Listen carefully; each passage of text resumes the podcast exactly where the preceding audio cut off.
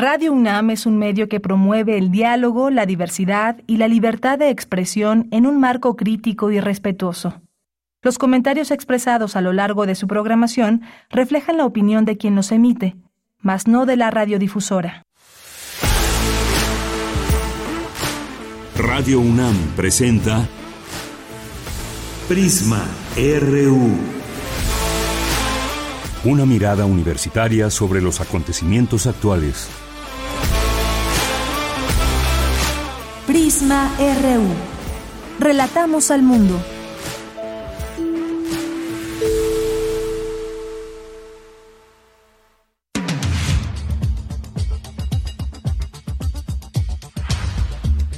Buenas tardes, gracias por acompañarnos aquí en Prisma RU. Ya estamos listas, listos para llevarles a ustedes toda la información universitaria de México y el mundo, una con cuatro minutos. ¿Cómo va su jornada? Cuéntenos. Aquí vamos a tener varios temas para que puedan estar informados. Vamos a estar al análisis platicando con el doctor Ernesto Bravo Benítez, porque ayer o esta madrugada el Senado aprobó el paquete económico 2023. ¿Cómo viene este paquete económico? ¿Qué es lo que debemos de saber para estar informados? Bueno, ya lo platicaremos en un momento más. Y también una noticia, una buena noticia, hay que decirlo, el matrimonio igualitario ya es legal en todo México. Tamaulipas faltaba y ya pues es el estado 32 en avalarlo. Eh, vamos a conversar sobre ese tema con el doctor César Torres Cruz, investigador del Centro de Investigaciones y Estudios de Género de la UNAM. Vamos a platicar con él sobre este tema. Vamos a platicar también, y esto ya nuestra segunda hora, vienen elecciones en Brasil, la segunda vuelta, cómo van las cosas, cómo está el ambiente, cómo han sido los debates, qué es lo que opina la gente, cómo van las encuestas, un montón de cosas que decir al respecto de esta elección. Y lo haremos con la doctora Regina Crespo Fanzoni, que es doctora en Historia Social por la Universidad de Sao Paulo, Brasil, y es investigadora del CIALC, del Centro de Investigaciones sobre América Latina y el Caribe de nuestra universidad. Hoy es jueves y es jueves de cine con el maestro Carlos Narro y su Cinemaedro. También tendremos la información cultural con Tamara Quirós y la información también de eh, nuestra UNAM, por supuesto. ¿Qué pasa en nuestra universidad también? Y como todos los días, los reportes de desde las distintas sedes y los temas que también son noticia dentro de nuestra universidad.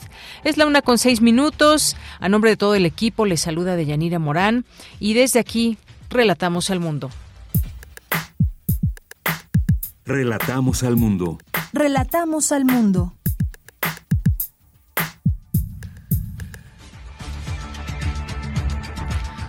Una con seis minutos y en este jueves 27 de octubre en la información universitaria, la Universidad Nacional Autónoma de México implementó una serie de medidas y acciones para reforzar la seguridad en sus planteles y salvaguardar la integridad de las y los universitarios. Más adelante toda la información. Entregan el premio Aida Weiss Puis UNAM, reconocimiento y fomento a la investigación oncológica 2021. A través de la firma de un convenio de colaboración se fortalece el trabajo conjunto del Instituto de Investigaciones Jurídicas y la Secretaría Ejecutiva del Sistema Nacional Anticorrupción. Plataformas digitales de comida ayudaron a la sobrevivencia de muchos restaurantes. Las tecnologías fomentaron el desarrollo e innovación en pequeñas y medianas empresas. En la información nacional, el subsecretario de Derechos Humanos de la Secretaría de Gobernación, Alejandro Encinas, advirtió que hay una campaña para descalificar las investigaciones del caso Ayotzinapa. Un reportaje del New York Times revela que Alejandro Encinas admitió que un gran porcentaje de pruebas del caso Ayotzinapa no tienen sustento. Pero miren, primero fue enfrentar las inecias, las resistencias y los obstáculos del viejo régimen para romper el círculo vicioso y poder abrir la investigación. Luego aparecieron las filtraciones, nos filtraron videos, nos filtraron documentos, nos filtraron incluso el informe no testado con el ánimo de entorpecer los trabajos y alertar a los responsables. Luego siguió una campaña de descalificaciones al informe, a nuestras personas, a todos los trabajos realizados. De ahí pasamos al amedrentamiento, las solicitudes de amparo contra el informe y el amargo de abogado de denuncias penales. Ahora pasamos al espionaje. ¿Qué sigue? Ahora que sigue, pues sea lo que sea que sigue, aquí nosotros no vamos a dar marcha atrás. Ahora que sigue, dice el subsecretario Alejandro Encinas. En más información, Ricardo Mejía Verdeja, subsecretario de Seguridad y Protección Ciudadana, informó que dieron sentencia de 24 y 20 años de cárcel a los tres implicados en el asesinato de la periodista Lourdes Maldonado. Omar García Harfuch, secretario de Seguridad Ciudadana Capitalina, comparece hoy ante el Congreso de la Ciudad de México. Indicó que para garantizar las condiciones de paz y tranquilidad en beneficio de la ciudadanía, se han mejorado las capacidades de la policía. En la información internacional, la Organización Mundial de la Salud advirtió que la tuberculosis vuelve a propagarse en todo el mundo debido a la COVID-19 y a sus confinamientos que limitaron las pruebas de detección y el acceso a los cuidados. Se estima que 1.6 millones de personas murieron de esa enfermedad el año pasado. Hoy en la UNAM, ¿qué hacer? ¿Qué escuchar? ¿Y a dónde ir? Hoy es jueves de Gaceta UNAM y en su portada nos presenta el tema Templos del Tiempo, revalida la UNESCO, Geoparques en Oaxaca e Hidalgo. En este número de la Gaceta podrás conocer todo acerca de estos espacios con fomento al desarrollo comunitario sostenible. Recuerda que la puedes consultar de manera gratuita en su sitio oficial www.gaceta.unam.mx. Hoy la revista de la universidad aborda un tema poco hablado, poco investigado y poco difundido, la andropausia, que se discute bajo el tabú de la pérdida de masculinidad y que se enfrenta ahora con las diversas masculinidades en deconstrucción. Con esta emisión la serie Revista de la Universidad concluye el tema menopausia y andropausia. Sintoniza hoy el 96.1 de FM en punto de las 16 horas después del corte informativo. Otra opción sonora que no te puedes perder es la serie Al compás de la letra. Hoy el término despedida guía la ruta de la palabra y el invitado será el escritor Ramiro Ruiz Durá, autor de los libros Tiempo y Contar los Años. Acompaña a María Ángeles Comezaña y sintoniza hoy, en punto de las 18 horas, el 96.1 de frecuencia modulada. Y recuerda, es importante ventilar los espacios cerrados para evitar un contagio de COVID-19.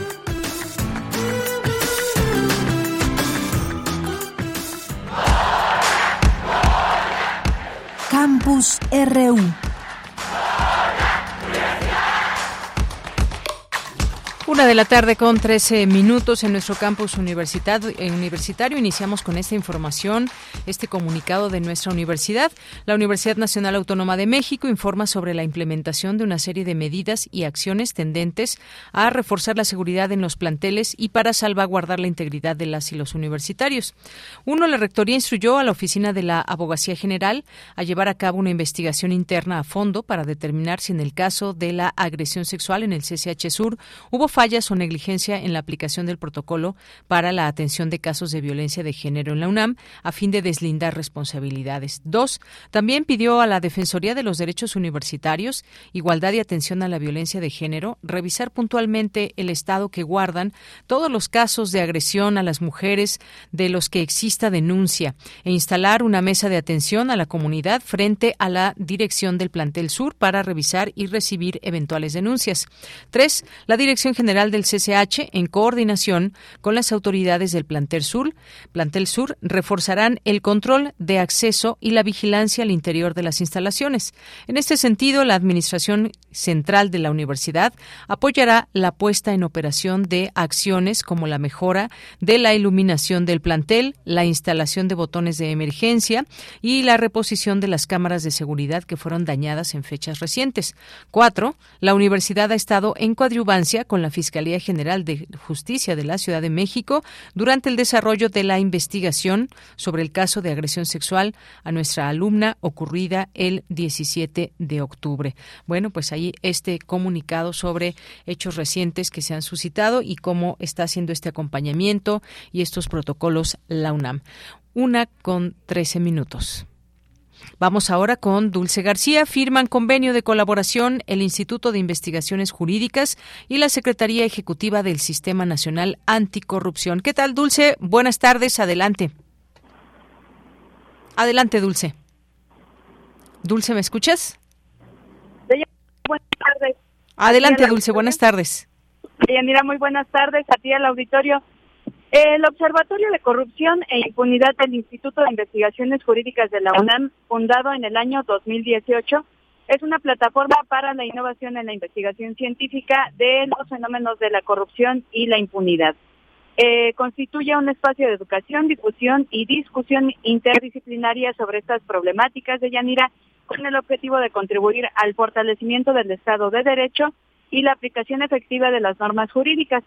Desde su creación no ha dejado de trabajar y hoy ha entrado en una nueva etapa. Esto a través de la firma del convenio de colaboración entre el Sistema Nacional Anticorrupción y el Instituto de Investigaciones Jurídicas. De este convenio de Yanira nos habla la doctora Mónica González Contró, directora del Instituto de Investigaciones Jurídicas de la UNAM. Escuchemos es el gran tema en nuestro país, pero no es exclusivo tampoco eh, de, nuestro país. Y es muy importante el tenerla más allá de los discursos políticos o de las propuestas, el análisis académico de cómo se configuran eh, precisamente estas, estas redes de corrupción que pues eh, permiten eh, pues que haya pues el otro gran tema que es la impunidad en nuestro país. Eh, vamos a firmar el día de hoy este convenio para trabajar en conjunto y lanzar toda una agenda de actividades para eh, encaminadas a este tema y al fortalecimiento mutuo, ¿no? Eh, tanto del sistema como del instituto, cada quien desde su, desde su propio ámbito de competencias, el nuestro la reflexión académica, pero que es muy importante precisamente para alimentar y darle insumos al, al sistema Deyanira, por su parte, el maestro Roberto Moreno Herrera, secretario técnico de la Secretaría Ejecutiva del Sistema Nacional Anticorrupción, dijo que se refuerza con este convenio una labor que ya tenía tiempo de realizarse. Escuchemos por qué. Y ahora hay una nueva etapa, ¿no? No solamente pensamos del sistema nacional, sino también de la Secretaría Ejecutiva. Es tiempo de decirle al ciudadano cuáles son pues, los resultados tangibles y medibles del sistema nacional. Creo que es uno de los grandes retos. Eh, a mí me decía un amigo, y siempre lo digo así en, en, los foros, cuando quieres que algo no funcione, es un colegiado de colegiados, ¿no? Y la verdad es que la ley del Sistema Nacional Anticorrupción es compleja. Eh, comentarle al ciudadano ha sido uno de los grandes retos que hemos visto en los últimos siete años. Y bueno, Deyanira, el objetivo principal de este convenio es que los ciudadanos sepan para qué sirve el Sistema Nacional Anticorrupción. Para esto se pretende, primero que nada, fortalecer la plataforma digital, que es una herramienta que de inteligencia del Sistema Nacional Anticorrupción para ubicar redes de corrupción y alertar sobre estas mismas. Esta es la información. Bien, pues Dulce, muchas gracias y buenas tardes. Gracias a ti, muy buenas tardes. Bien, nos vamos ahora con mi compañera Virginia Sánchez. Entregan el premio Aida Vice Puis UNAM, reconocimiento y fomento a la investigación oncológica 2021. Cuéntanos, Vicky, muy buenas tardes. Hola, ¿qué tal, Bella? Muy buenas tardes a ti y al auditorio de Prisma RU. En 1984, la familia Weiss y la UNAM, a través del Programa Universitario de Investigación en Salud, el PUIS, establecieron este premio con el objetivo de fomentar la investigación en oncología y se otorga a quienes han sido seleccionados por un jurado como merecedores a recibir el premio en cada una de las cuatro categorías que lo integran, las cuales contemplan los diferentes escenarios de los premios clínicos, los básicos, la participación de organizaciones no gubernamentales y la trayectoria de los científicos. Esto lo detalló Samuel Ponce de León, coordinador del Programa Universitario de Investigación en Salud de la UNAM, al presidir la ceremonia de entrega del premio Aida Bay Puis UNAM, Reconocimiento y Fomento a la Investigación Oncológica 2021. Escuchemos. Las categorías tienen el objetivo de expresar un merecido reconocimiento a la trayectoria científica de profesionistas cuyas contribuciones reflejan avances relevantes en la ciencia, estimular el desarrollo de trabajos de investigación originales, incentivar el desarrollo de investigación de alto nivel realizado por alumnos de posgrado y favorecer a las agrupaciones o sociedades civiles cuyos programas respondan a la problemática de salud de la población mexicana. Por su parte, Leonardo Lomelí Vanera, secretario general de la UNAM, destacó que se trata de un premio con el que se ha galardonado investigadores muy importantes y sobre todo que hay pocos premios de este prestigio que otorguen un estímulo importante y que sobre todo cumplen con la función de visibilizar el esfuerzo que se realiza en, en materia de investigación en las categorías en las que se entrega.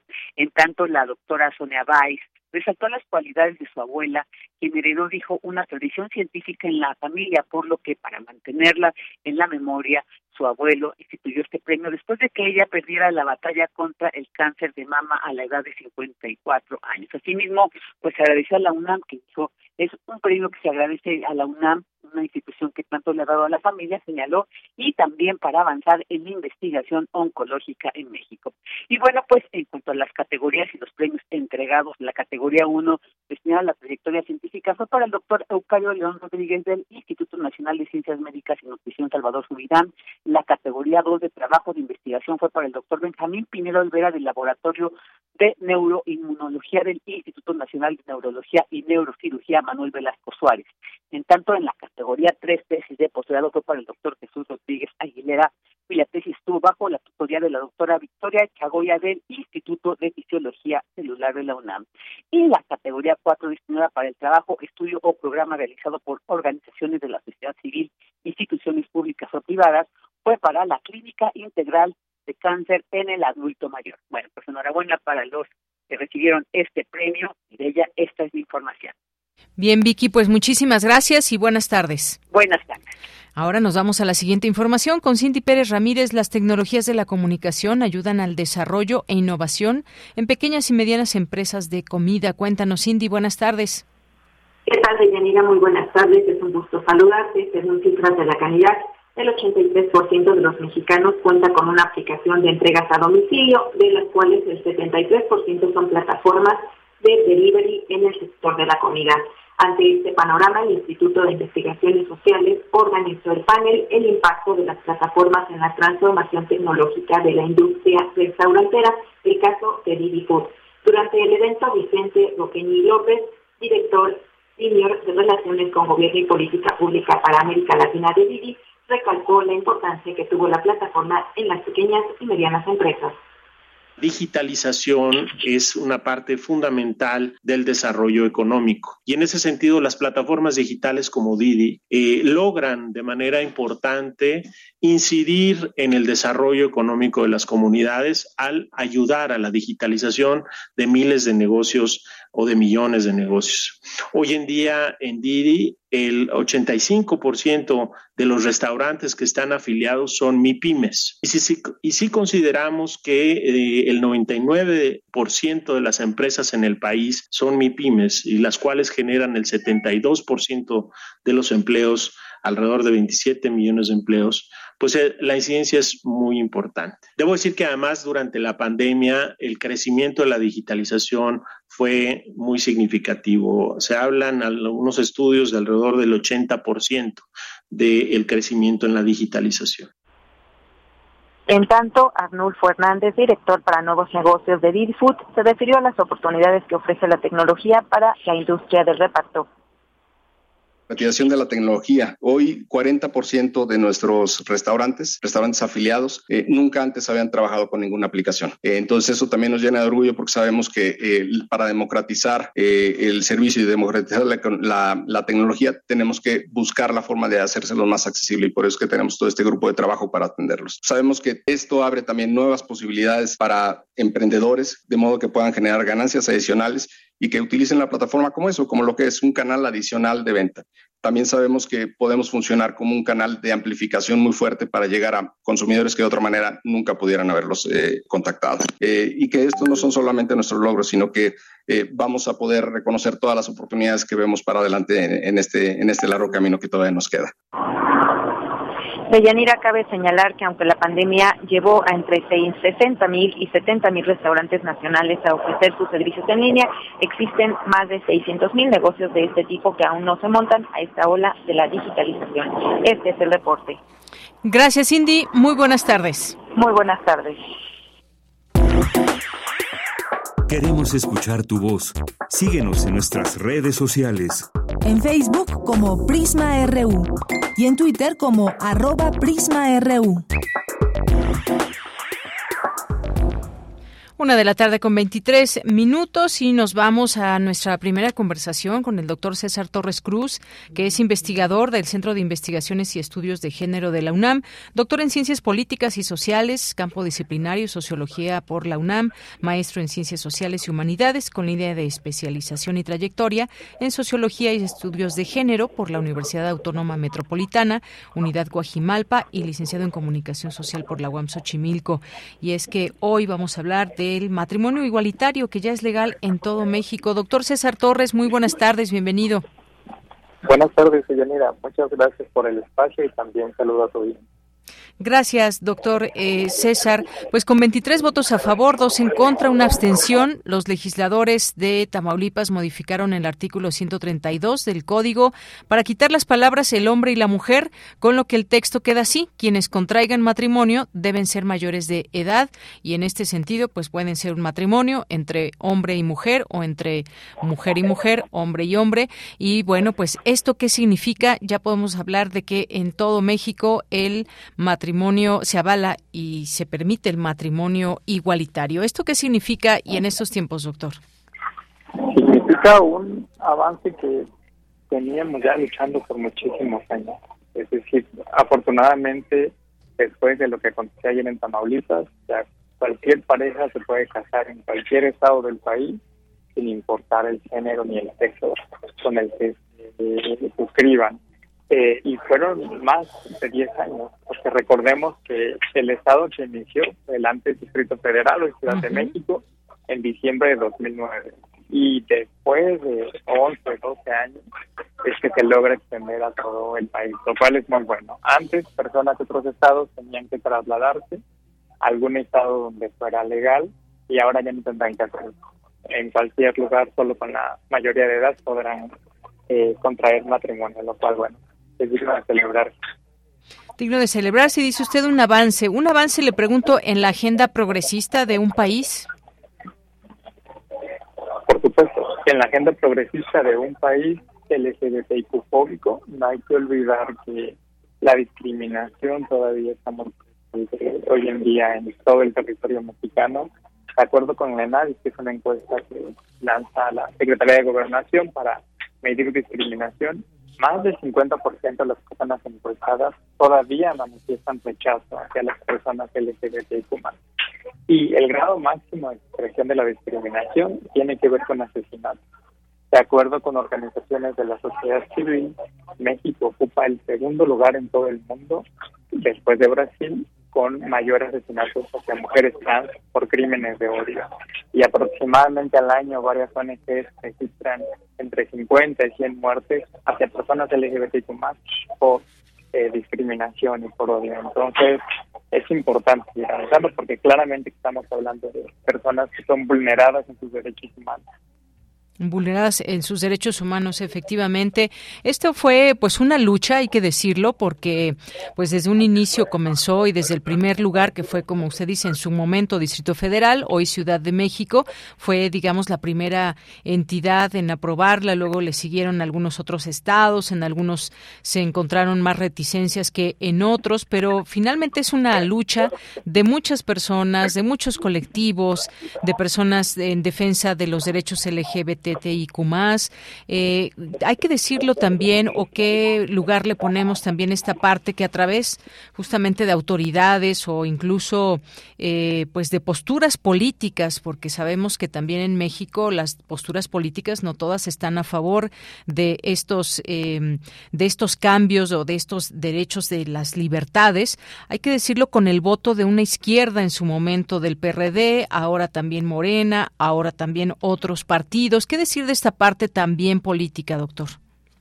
Claro, que ha costado muchísimo trabajo. Eh, las primeras candidaturas, senaduría y Cámara de Diputados y Diputados, de personas abiertamente LGBTIQ+, las podemos ver desde la década de 1970, pero eran contadas con los dedos de la mano. Tres, cuatro personas. Afortunadamente hay más, incluso en, en Morena hay mujeres trans que forman parte de la Cámara de Diputadas y Diputados. Y es cierto que esto ha permitido que el activismo LGBTQ más se encuentre dentro de las entidades legislativas que generan opciones para todas las personas. pero tiene que ver justo con ellos. Facciones de izquierda en Morena hoy en día, que unieron a las del PRD, otros partidos también como Movimiento Ciudadano, eh, el Partido de los Trabajadores, sin duda, que permiten llevar a cabo estas propuestas, porque ya se habían llevado a cabo en muchísimos estados, como en Yucatán, por ejemplo, y fue echadas atrás en tres El Estado de México, a pesar de que colinda con la Ciudad de México, fue el Estado que apenas se sumó en la lista hace pocos días. Entonces, sí que ha sido un trabajo interesante. Activismo se ha vinculado con personas que forman parte de, de los lugares de, élite donde se toman decisiones y que benefician a, todas las personas. Efectivamente. Bueno, pues sí, una, una lucha, como decimos, también donde han participado autoridades, colectivos, personas en defensa de todo eso, justificar y dar en los hechos esta posibilidad. Eh, ahora, ¿qué sigue después de todo esto? Y me refiero porque usted mencionaba algunos números en donde las personas siguen siendo estigmatizadas muchas veces eh, por sus preferencias sexuales. ¿Qué, qué, ¿Qué sigue en la agenda del país en estos temas? Claro, hay todavía muchísimo más por hacer. gracias por la pregunta, porque es bueno comentar. Es el matrimonio, claro, es una signo política por más de 10 años perdón, en el país, eh, y qué bueno que ahora sea un derecho humano para las personas que quieran casarse. Pero eso no es equivalente a que termine la discriminación.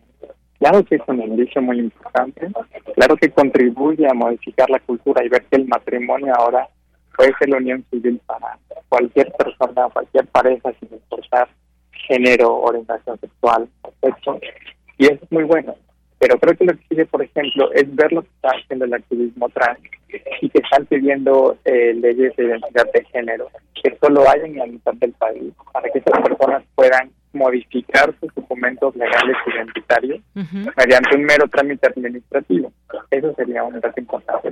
También está en las infancias trans porque eh, hay tres estados en todo el país, pero solo lo permiten para personas que son mayores a 18 años. El único estado que permite para personas menores a 18 años que puedan realizar dicho trámite administrativo es Jalisco. Entonces hay muchísimo por hacer todavía. Es un gran avance, pero sin duda que hay que seguir avanzando en la agenda LGBT.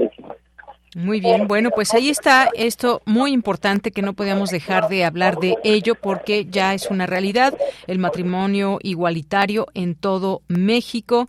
Ah, el último estado, como decíamos, fue Tamaulipas, fue el estado 32 en avalarlo y bueno, pues esto como parte de una agenda progresista de un país. Ahí también todas estas eh, deliberaciones, debates y demás al interior de los congresos, empujado también por mucha gente que ha participado además de manera muy activa en cada una de estas decisiones que se hacen en cada Congreso. Pues muchas gracias, doctor, por platicar con nosotros de este tema. No sé si quiera agregar algo más.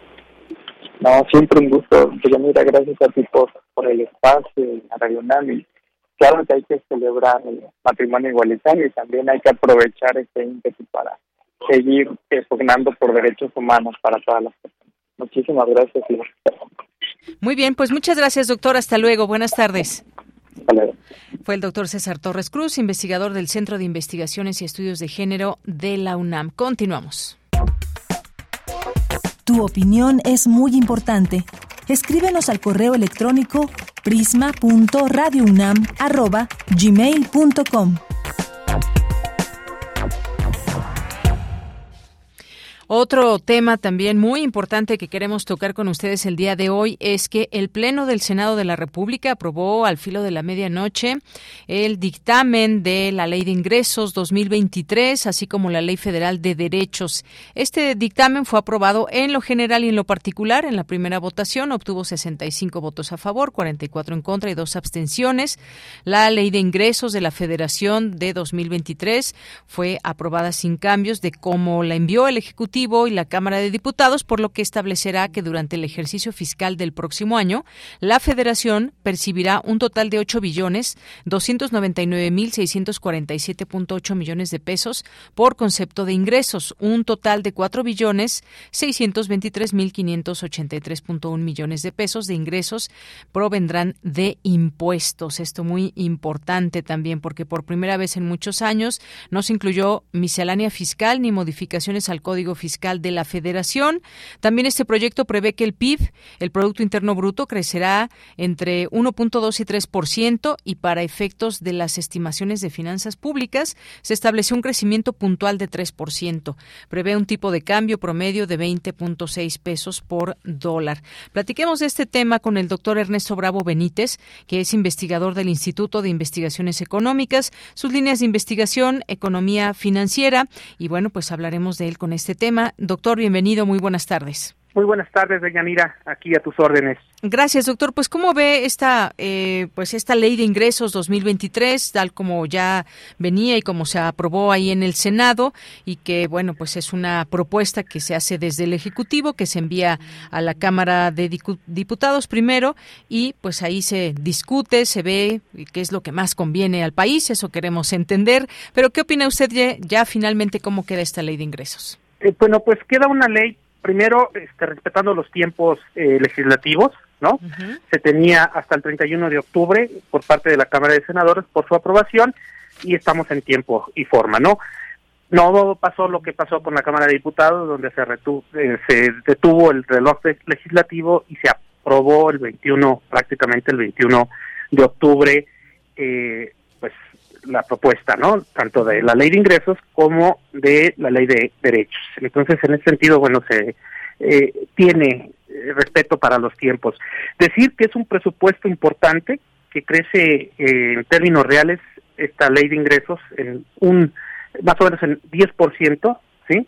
Y si contemplamos la parte de deuda, bueno, pues esto hace una bolsa como la que ya tú comentas de 8.3 billones que en términos presupuestales ya integrado nos genera un crecimiento del 8.3% para el siguiente año, lo que quiere decir que eh, vamos a tener un eh, gasto importante eh, que va finalmente a apuntalar la recuperación económica. Se está haciendo un poco conservador con la tasa de crecimiento del PIB, un 3%, a diferencia del 4.1% que se planteó para 2022 en los criterios generales de política económica del año pasado pero también se tiene, digamos, eh, un poco eh, previsiones en términos, por ejemplo, de la mezcla del petróleo, en eh, pues no estarla pronosticando en términos de los eh, niveles que estamos actualmente vendiendo el petróleo, ¿no? Se tiene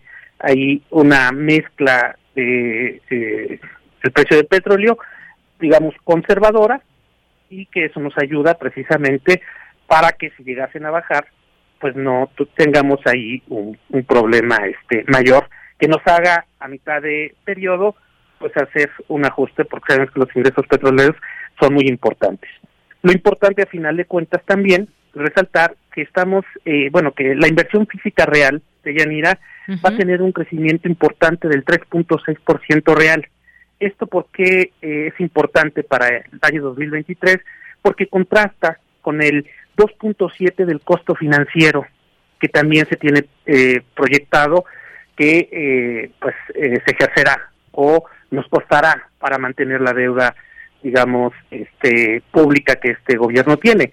Lo importante a final de cuentas es que se están liberando recursos para el crecimiento no este presupuesto cercano a los 8.3 billones se divide de Yanira en 7.088 billones de pesos por ingresos presupuestarios y 1.176 billones de pesos por financiamiento, de los cuales 850 mil millones de pesos son de deuda interna y 5.500 millones de, deuda, de dólares de deuda externa.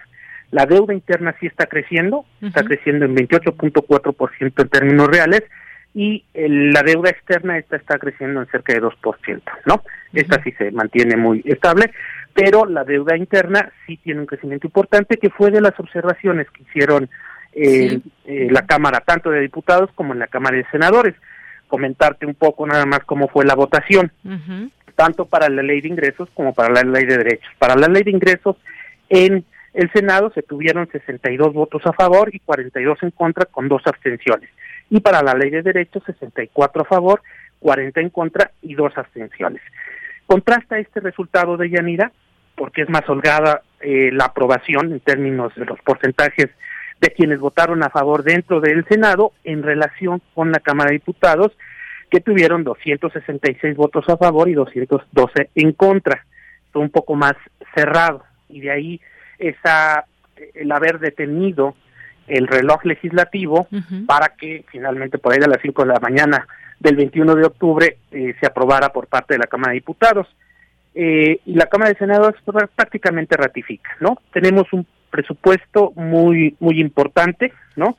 En términos de su crecimiento, que esperemos por el componente de inversión que también está creciendo, apuntarle la recuperación y ese 3% del PIB si sea, digamos, un piso y no un techo, ¿verdad? Que nos ayude a consolidar la recuperación económica de Yanira. Efectivamente, y bueno, siempre nos queda cuando se habla de estos tantos eh, millones y millones de, pesos, eh, pues si le va a ir mejor al país o no, cómo podemos, eh, qué elementos nos dan pie para pensar una u otra cosa. Y algo que usted mencionaba muy importante y es donde justamente eh, muchos eh, legisladores se han detenido es en esta autorización de endeudamiento neto del gobierno federal que decía también ayer el presidente, no, no nos vamos a endeudar. Pero esto cómo entenderlo, esto de la deuda pública que nos, eh, que nos comentaba, la deuda pública, la deuda interna también. Hay algunos legisladores, el caso, por ejemplo, del senador Gustavo Madero, del el grupo, grupo Plural dijo que el tema del endeudamiento es preocupante.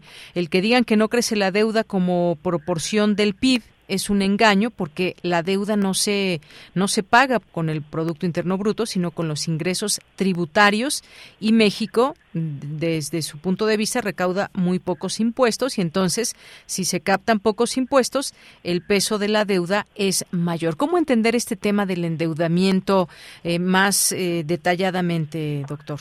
Claro que sí, Dayanina. Esto lo podemos referenciar por el costo financiero de la deuda. Es decir, el monto de recursos que año con año con respecto al PIB distrae el gobierno federal para pagar el componente interno y externo de la deuda externa, bueno, de la deuda pública.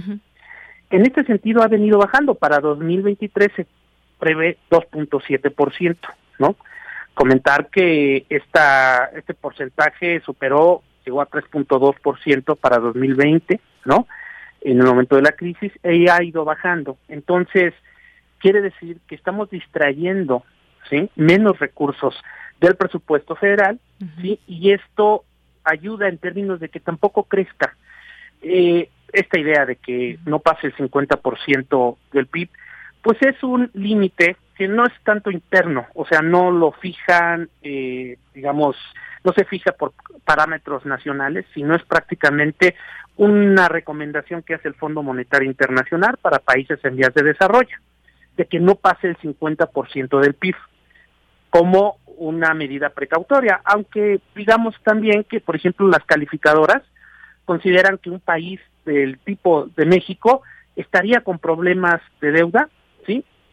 Total, si su endeudamiento es cercano al 77% del PIB. Entonces, no tenemos tampoco un problema mayor, pensar que Estados Unidos ya está cerca del 140% de deuda con respecto a su PIB y en ese sentido, bueno, pues nosotros no estamos con un gran problema. Ahora bien, esto es un techo de endeudamiento. No quiere decir, por ejemplo, que los 850 mil millones de pesos de deuda interna se van a ejercer como tal.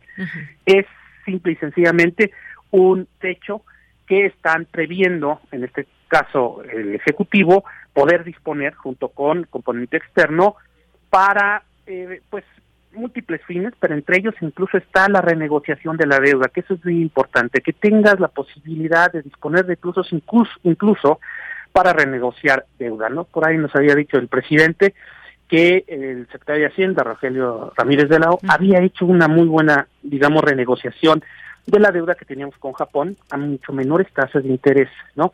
Esto en parte se puede hacer de Yarina porque tenemos esta autorización, digamos, eh, presupuestal por concepto de deuda para hacerlo. Pero para eso está finalmente el Congreso, para vigilar que estos techos de endeudamiento, tanto interno como externo, pues no nos eh, metan finalmente en aprietos presupuestarios, pero lo que sí podemos decir es que el costo financiero se mantiene más o menos estable, ¿no? Con esta propuesta de endeudamiento en 2.7% del PIB, pero contrasta con el gasto en capital del 3.6 que sí crece fuertemente con relación a años anteriores, ¿no? estamos hablando de infraestructura física de carácter productivo de Yanira.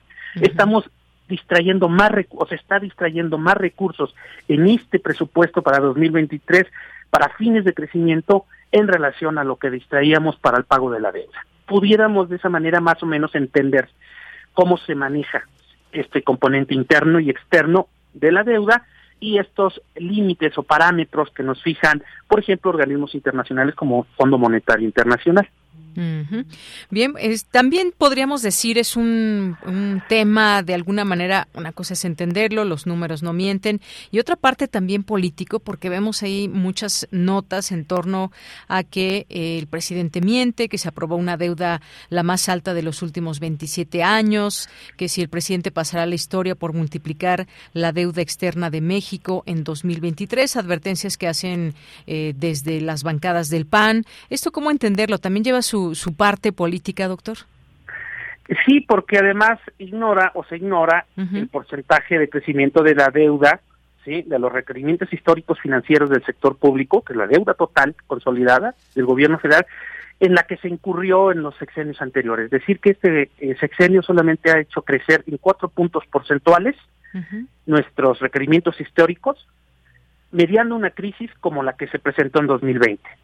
Pero el crecimiento de la deuda este pública en el sexenio del presidente Calderón y no se diga en el sexenio del presidente Peña fue mayor que la que se está presentando en este en este sexenio. Entonces no corresponde esa necesariamente esa afirmación de carácter político con la trayectoria de endeudamiento que eh, se tiene previo a los dos anteriores sexenios.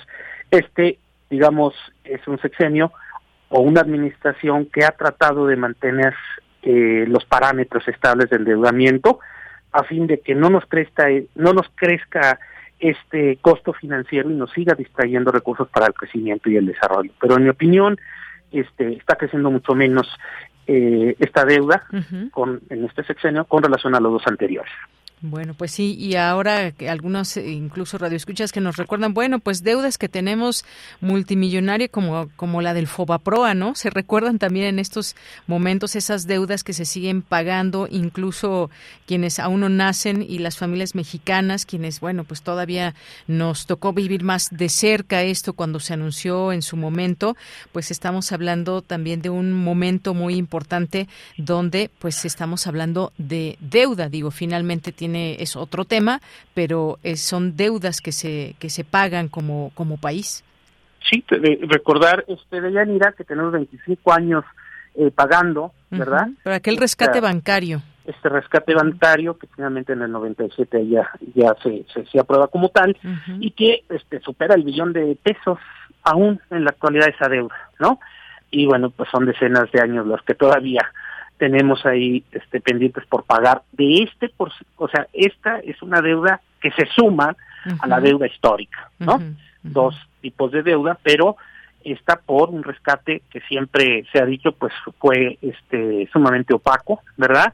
Y cuestionado, ¿no? Con el famoso informe McKay, eh, este eh, contralor canadiense que se contrató para hacer este el estudio, con todos esos créditos reportables, autopréstamos que se hicieron dentro de este el sector bancario prohibidos por la ley.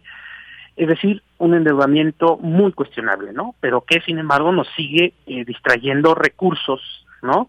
Año con año de montos casi cercanos, por ejemplo, al presupuesto de la universidad, ¿no? Incluso por momentos ha sido mayor el presupuesto para mantener eh, para darle mantenimiento a la deuda por concepto de FOBAPROA en relación a presupuesto que una institución como la UNAM recibe de la Federación.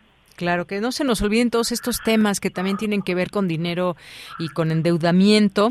Eh, pues sí, recordar este Fondo Bancario de Protección al Ahorro que nació en 1990 durante el sexenio de Carlos Salinas de Gortari y que su intención era fungir como salvavidas en caso de problemas económicos de carácter extraordinario y con la mente puesta en la devaluación del paso en tiempos de José López Portillo, la crisis económica dos sexenios atrás, pues pues se emprendió por parte de quienes en ese momento gobernaban el camino para evitar escenarios similares y pues este Fobaproa convertido en deuda pública, hay que recordar también provocó diversas manifestaciones en México en aquellos en, aquellos años y como decíamos, pues se sigue pagando toda esta deuda. En, en, la propia Cámara de Diputados, eh, ¿te acordás de Yanira ahí con el diferendo que se hace con Marcelo Ebrard y el, el Contralor McKay y la bancada del PRI, este, ahí pues eh, disputándose el, el, estudio, ¿no? en, pleno, bueno, fue verdaderamente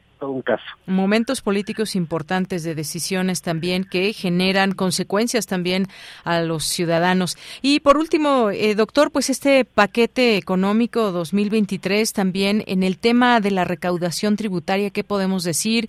Eh, se deben de seguir recabando impuestos. Ya eh, pues tuvimos ahí días atrás una noticia de que un empresario muy importante en México por la cantidad de dinero que pueda manejar, pues finalmente tuvo que pagar. Eh, impuestos, cosa que no se hacían, se están pagando más impuestos. ¿Qué podemos decir en este en este aspecto de la recaudación tributaria? Este, pues no se están proponiendo nuevos impuestos, ¿no? De Yanira, solamente se están actualizando inflacionariamente, ¿no? Y lo que sí, bueno, estamos viendo una actividad digamos, más eh, eficiente en materia de recaudación. Es una muy buena noticia, finalmente, que un empresario del que estamos hablando haya hecho un pago, porque era, digamos, de los más reacios a contribuir en ese sentido, ¿no? Eh, no se hace tampoco de a gratis ese pago, sino porque, además de la presión social, pues es el mismo hecho de que la, ciudadanía y el propio gobierno, pues está dirigiendo los recursos eh, a las áreas, finalmente, que él considera prioritarias, pero que se empiezan a ver. ¿Estamos de acuerdo? Es decir, hay representatividad, empieza a haber representatividad del pago de los impuestos, sin embargo, pues hay que también exigir mucha más transparencia en el uso de los mismos, precisamente para tener mayor legitimidad política y hacer que actores o agentes económicos como estos, pues eh, finalmente contribuyen de la manera en que la legislación exige que lo haga, ¿no? Porque, bueno, el Estado de Derecho obliga finalmente a el pago de impuestos por parte tanto de las personas físicas como de las personas morales en este país, sean nacionales o extranjeras, mientras estén radicadas en el país sus actividades económicas. Entonces, es decir que pues no hay más impuestos, solamente se van a actualizar. Personalmente, yo sí esperaba eh, desde el año pasado la posibilidad de una reforma fiscal eh, importante, ¿verdad? Pero bueno, pues eh, los tiempos políticos quizás no eh, están para esta administración en términos de plantearlo, sin embargo es una asignatura pendiente. Y decir solamente que el tema de la inflación eh, es un tema que no queda explícitamente, eh, digamos, manifestado en esta propuesta, lo alinean en términos con la propuesta que va a hacer el Banco de México pero comentar, por ejemplo, que en los criterios generales de política económica para 2022 se tenía proyectada explícitamente una inflación del 3%, ¿no?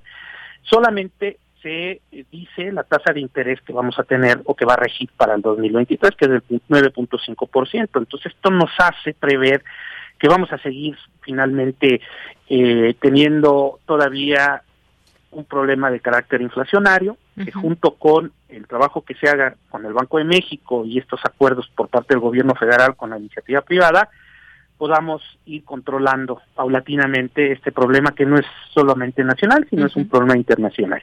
Muy bien. Pues doctor, muchísimas gracias por estar aquí en este espacio de Prisma RU de Radio UNAM.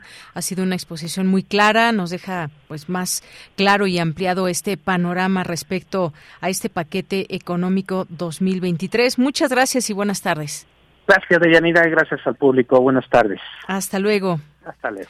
Eh, fue el doctor Ernesto Bravo Benítez, investigador del Instituto de Investigaciones Económicas, y entre sus líneas de investigación está economía financiera y este tema de la aprobación del Senado de este paquete económico 2023. Prisma RU. Relatamos al mundo. Y ya está lista en la línea telefónica Mariana Vega, estudiante, que nos va a platicar del periódico Goya. ¿Ya en qué número van, Mariana? ¿Cómo estás? Buenas tardes. Hola, Deyanira. Buenas tardes. Me da mucho gusto saludarte. y gracias por este recibimiento. Ya es impresionante que vamos a lanzar este viernes 28 nuestro número 7. Siete, muy bien. ¿Y ahora de qué va el tema de este periódico Goya, Mariana?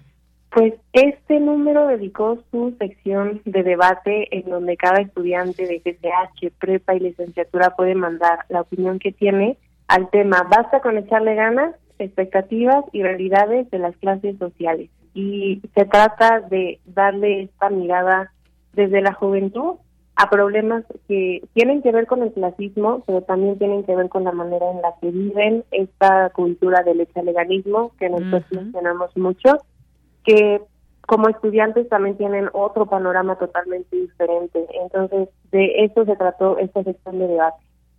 Muy bien. Fíjate, muy interesante todo esto que nos platicas porque es, parece ser muchas veces, échale ganas y todo está tan fácil, ahí está a la mano, es cuestión de echarle ganas, pero realmente es así. Yo creo que las respuestas que darán las y los estudiantes serán muy interesantes. Podremos leer este periódico Goya que será, será eh, presentado en el Museo del Chopo, ¿verdad? Así es, tenemos la fortuna de que nos reciban en este espacio eh, su director, Pacho Paredes, director del Museo del Chopo, es parte del Consejo Asesor de Goya y él ha estado desde el inicio, desde que salió el periódico en línea hace ya dos años, hasta este momento en el que ya se imprime y se distribuye en un montón de espacios. Y el Chopo es un lugar muy representativo porque es este espacio donde se presenta arte eh, pero de culturas contemporáneas. Se presentan nuevas propuestas todo el tiempo. Si uno va al Chopo, de verdad que es impresionante la cantidad de exposiciones reflexivas y sobre todo con temas bien incisivos en la sociedad que se va a encontrar. Entonces, nosotros este viernes 28 lanzamos el Goya 7 a las 5. Eh, es un evento que vamos a tener con colaboradores, pero cualquier persona se puede meter a ver en nuestra transmisión a través de las redes y también pues visitar el Chopo porque ahorita están por estrenar tres de sus eh, exposiciones más importantes que vale mucho la pena ir a conocer y pues vamos a dejar allí unos ejemplares de Goya para que se lo puedan llevar porque es totalmente gratis. Claro, siempre hay este museo que nos, nos tiene siempre muy gratas sorpresas y que además decirlo también que Goya ya ha sido adoptado por muchas, muchos estudiantes. Eh, es un espacio joven también con estas voces, estas ideas, eh, los debates que se pueden abrir desde ahí con esas miradas de las y los estudiantes. Recuérdanos, por favor, cómo participar si alguien que nos esté escuchando, eh, cómo se puede acercar al periódico Goya, cómo pueden participar. Mariana.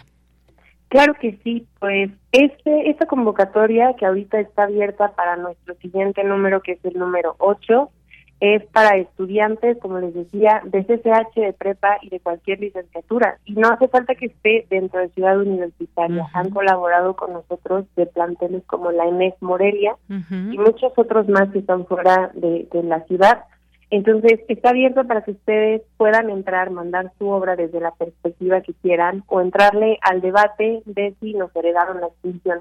Nuestro siguiente número 8 aprovecha esta idea que existe del fin del mundo para preguntarse qué es lo que pensamos las y los estudiantes. De plano, ya no hay alternativas para salvarnos. Eh, nos heredaron este mundo ya caótico y no hay nada que hacer al respecto, o si somos críticas y si adoptamos una posición clara ante, por ejemplo, eh, la crisis ecológica, social y, de salud que se vive, ¿no? Entonces, esta convocatoria va a estar abierta hasta el 20 de noviembre y ustedes la pueden consultar a través de nuestras redes, en Twitter, en Facebook y en Instagram. Pueden encontrarnos como arroba Goya con tres O, guion bajo UNAM. Goya UNAM en todas las redes y también en nuestro sitio web para que puedan checar la convocatoria. Muy bien, bueno, pues gracias por esta invitación, Mariana, que se sume mucha más eh, gente, estudiantes, para participar en los siguientes números. Y por lo pronto este será presentado mañana, 28 de octubre, 5 de la tarde, Foro del Dinosaurio, ahí en el Museo Universitario del Chopo, o también se puede seguir la transmisión, eh, como bien nos decías, también en redes sociales, en Twitter como Goya con tres Os UNAM, en Facebook también, así pueden encontrarlo, y en Instagram Instagram. Así que muchas gracias, muchas gracias Mariana por estar aquí, hacernos esta invitación y siempre aquí también un espacio aliado para dar a conocer las temáticas y estas invitaciones a las y los estudiantes de la UNAM. Gracias. Muchas gracias, Deyanira. Ojalá que se animen a conocerlo y pues fue un gusto saludarte. Que estén muy bien. Muchas gracias. Igualmente, Mariana, un abrazo. Hasta luego. Hasta luego. Mariana Vega, eh, quien es parte, forma parte de este periódico Goya, Goya Universitario, este, este periódico que pues nació con mucho ímpetu, con mucha fuerza y así sigue y ojalá que ustedes que nos escuchen, estudiantes, pues generen esos también contenidos. Vamos a hacer un corte en un momento más. Ahí ah, me da tiempo solamente rápidamente de comentar esta información sobre Alejandro Encinas y estas, eh, pues un reportaje del New York Times que habla eh, de una situación de que se habría reunido con Tomás Herón para buscar una acuerdo. Sin embargo, bueno, pues Encinas eh, descalifica este reportaje del New York Times. Como sabemos, Alejandro Encinas, el presidente de la Comisión para la Verdad y el Acceso a la Justicia, y aceptó haberse reunido con Tomás Herón de Lucio, ex titular de la Agencia de Investigación Criminal, tras pocos avances en su extradición por las investigaciones que existen en su contra por la presunta responsabilidad en la desaparición de 43 estudiantes normalistas en Iguala Guerrero. Y es que de acuerdo con lo detallado por el también subsecretario de Derechos Humanos, en una reunión impulsada por los abogados del exfuncionario, se le ofrecieron abiertamente las garantías de que el criterio de oportunidad al que pudiera llegar con la autoridad judicial se cumpliría de manera puntual.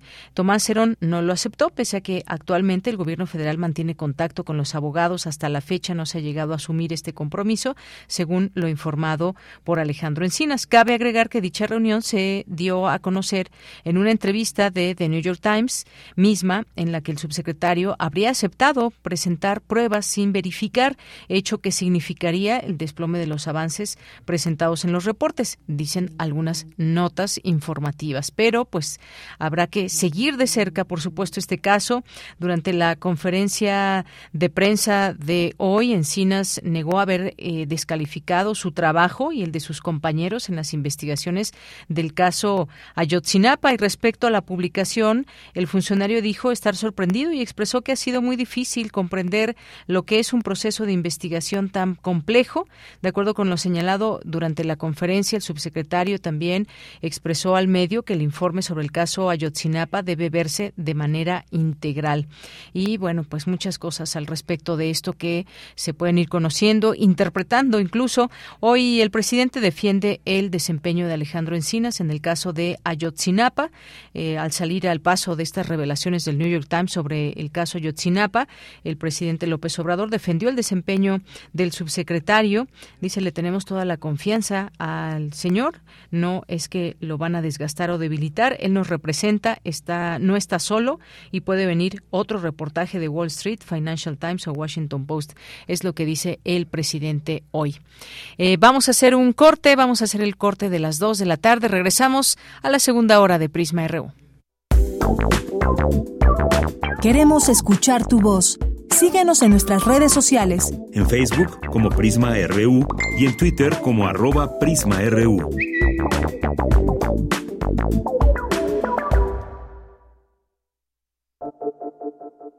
El Museo Universitario del Chopo trae para ti La isla quiere decirme algo exposición del artista mexicano Eduardo Avaroa, que reúne piezas creadas durante una residencia de creación en Nueva Zelanda.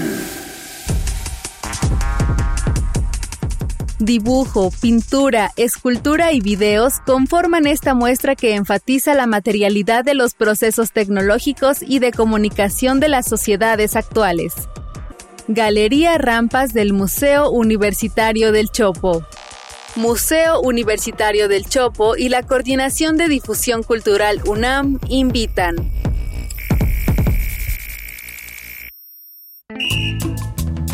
Somos el TCDMX.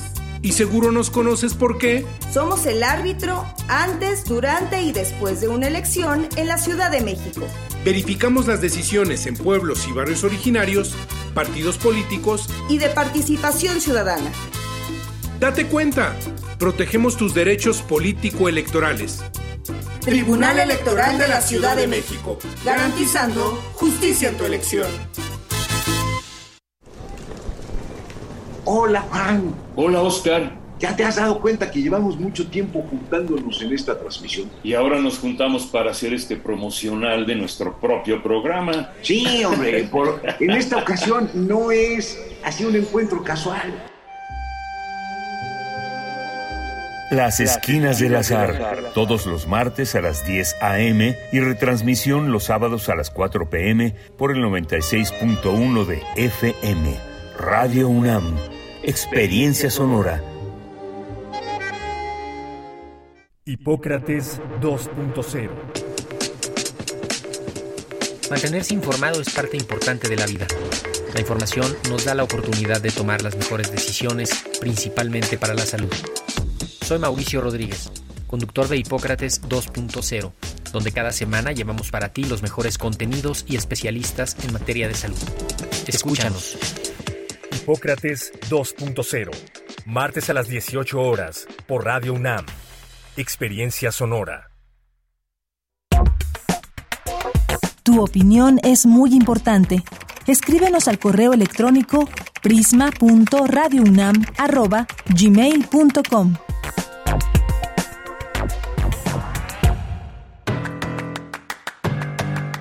Mañana en la UNAM, ¿qué hacer? ¿Qué escuchar? ¿Y a dónde ir? El Instituto de Geografía de la UNAM abre la convocatoria del segundo concurso internacional sobre estudios críticos del turismo, cuyo objetivo es contribuir a la reflexión sobre las tendencias contemporáneas del turismo, los efectos que causa en la sociedad, el medio ambiente, en la economía y en la cultura. Este congreso está dirigido a miembros de la comunidad académica, profesionistas o estudiantes de posgrado involucrados en la investigación relativa al turismo. La convocatoria del segundo Congreso Internacional sobre Estudios Críticos del Turismo cierra el 15 de noviembre. Consulta los detalles de la convocatoria en el sitio oficial y las redes sociales del Instituto de Geografía de la UNAM. La serie Espacio Académico APAUNAM ha preparado una serie de cápsulas en las que el doctor Juan Carlos Barrón Pastor, docente e investigador del Centro de Investigaciones sobre América del Norte de la UNAM, nos habla sobre el tema infodemia, capitalismo y vigilancia. Acompaña a Ernesto Medina y Sabrina Gómez Madrid en las cápsulas de la serie Espacio Académico PAUNAM, que se transmiten de lunes a domingo a lo largo de la programación de nuestra emisora. Ya se acerca el Festival Universitario de Día de Muertos Mega Ofrenda UNAM 2022. Este año se realizará en las plazas 23 de Mayo y Santo Domingo, símbolo del antiguo barrio universitario en el centro histórico de la Ciudad de México. Disfruta del programa cultural, el recorrido por las tradicionales ofrendas y una serie de concursos organizados por la Facultad de Artes y Diseño de la UNAM. La cita es el próximo primero y 2 de noviembre de 10 a 21 horas. La entrada es libre y el aforo limitado. No olvides llevar tu cubrebocas y respetar las medidas sanitarias recomendadas por los organizadores del festival. Para Prisma RU, Daniel Olivares Aranda.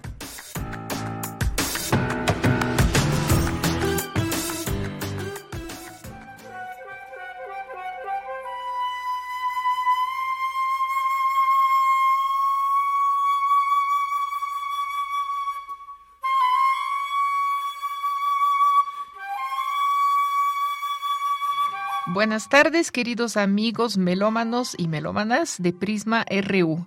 Es un gran gusto estar nuevamente aquí con ustedes. Soy Monique Rassetti, la directora del Festival Internacional Divertimento, Los Clásicos para Todos. La entrada es libre. Esta es nuestra decimosexta temporada. La presentamos completita en el Instituto Italiano de Cultura que se encuentra en Francisco Sosa, número 77, los sábados a la una de la tarde. Este ya es nuestro tercero de seis conciertos. En esta ocasión tendremos una presentación muy original con Janet Paulus en el arpa y Miguel Ángel Villanueva en la flauta, con obras para ese conjunto de música de cámara de Benda, Damase, Lieberman y Camroa sábado a la una de la tarde y si gustan apartar su lugar, eh, lo pueden hacer por WhatsApp al 5544 72 31 15. Repito, 5544 72 31 15.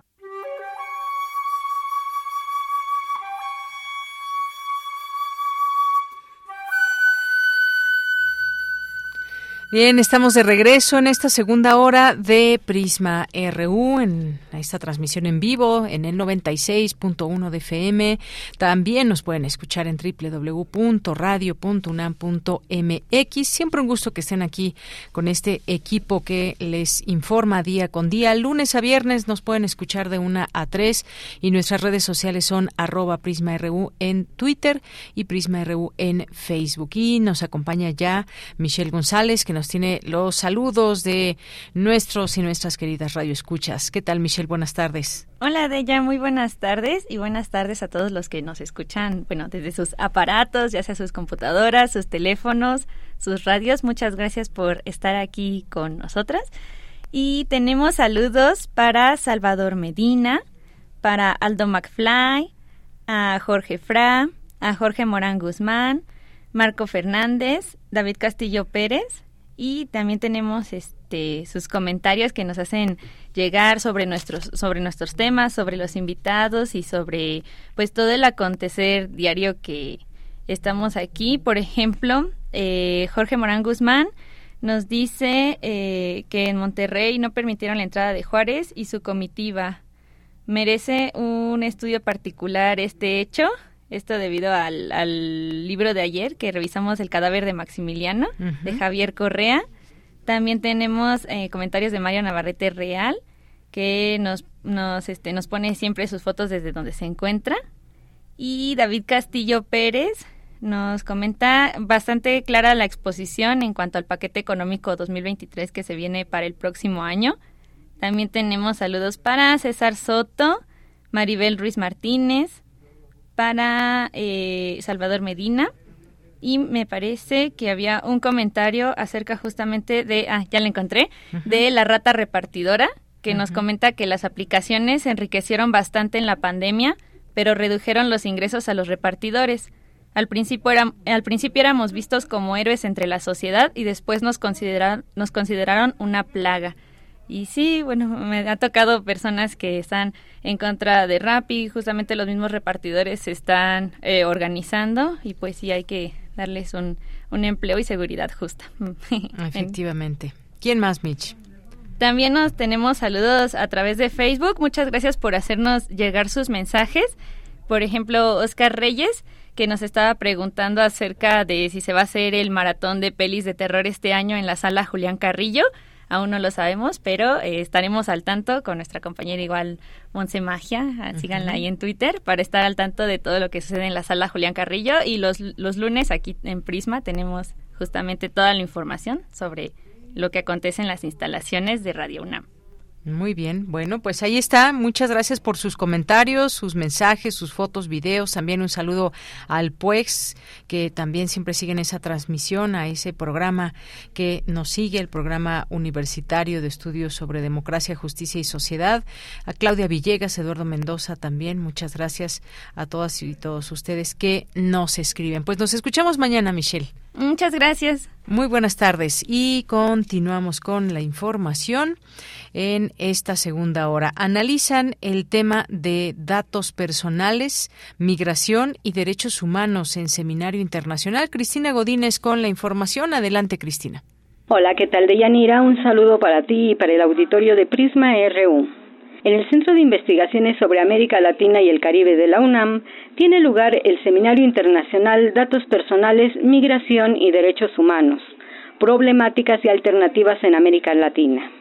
En la inauguración, Fernando Neira Orjuela, investigador del CIAL, dijo que el propósito es abrir espacios de discusión y comunicación sobre tan importante temática. Crear un puente de comunicación entre organizaciones civiles, eh, los, las instituciones del Estado, eh, los académicos, los migrantes y todos aquellos que estamos directa o indirectamente involucrados con el tema de los datos personales, la migración y los derechos humanos, para que desde aquí podamos generar un proyecto a largo plazo de generar vínculos, redes, espacios de discusión y de trabajo para generar políticas en beneficio, obviamente, de los derechos humanos, de los migrantes y de políticas que hagan efectivo el accionar del Estado en cada uno de los países de la región. Por su parte, Jimena Puente de la Mora, del Banco Mundial, habló de migración desde el enfoque de los derechos humanos y sobre la protección de los datos personales. De toda la situación de la problemática migratoria,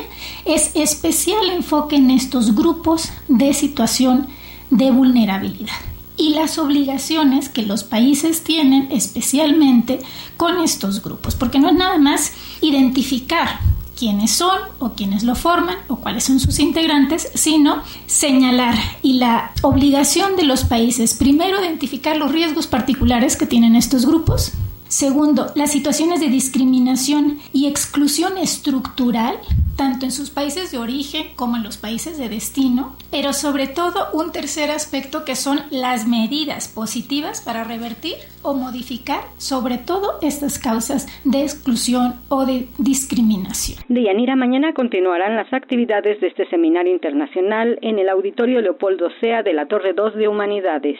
Este es mi reporte. Buenas tardes. Gracias, Cristina. Muy buenas tardes. Nos vamos ahora a la información internacional a través de Radio Francia. Relatamos al mundo. Relatamos al mundo.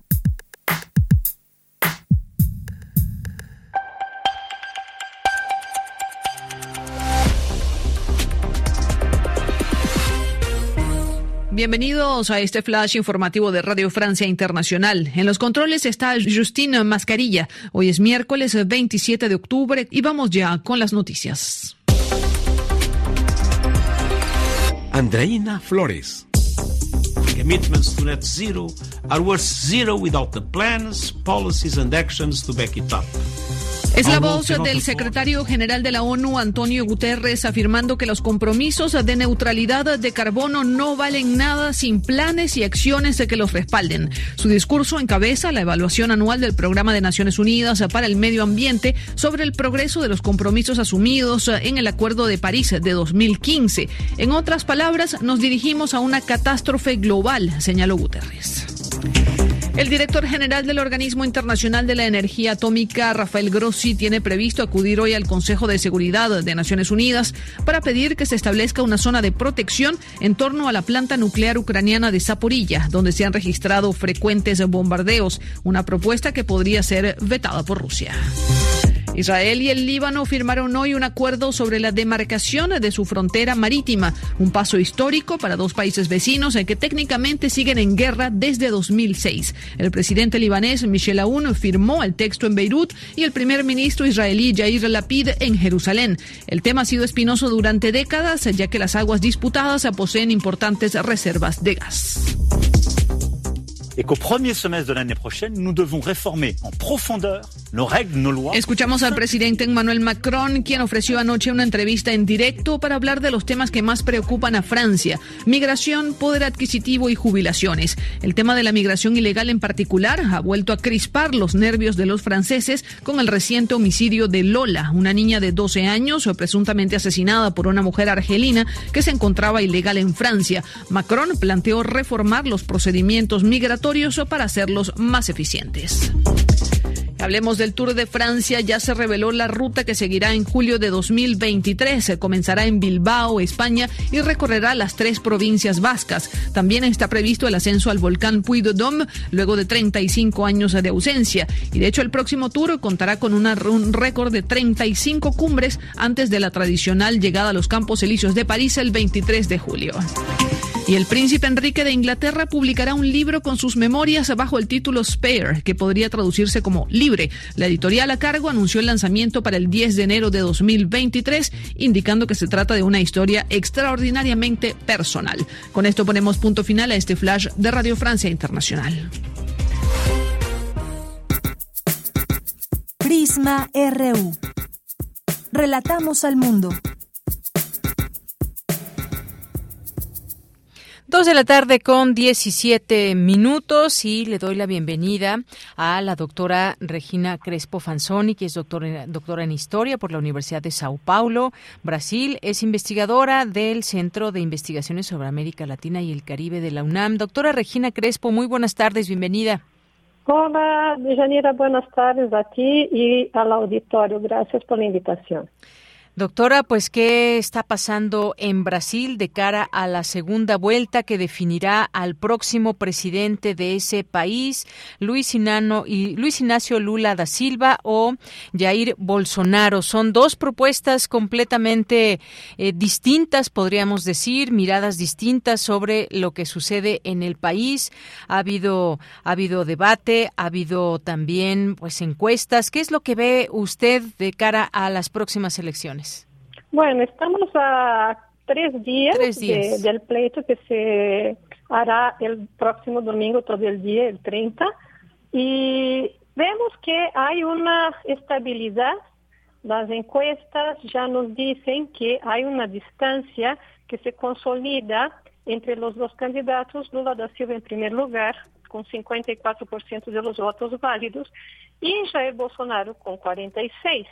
Es muy difícil que esta distancia de, ocho puntos este, pues cambie de aquí hacia el domingo, ¿no? Y eso representa una serie de operaciones así ah, muy incisivas desde la campaña de Jair Bolsonaro, ya quizás no en el intuito de revertir los resultados, pero ya preparando a un cuestionamiento de su validez, lo que no deja de ser preocupante porque indicaría una especie de tercera vuelta, algo que ya hemos visto, esta película ya la hemos visto en las elecciones presidenciales en Estados Unidos, cuando Trump no reconoció los resultados de las elecciones, ¿no?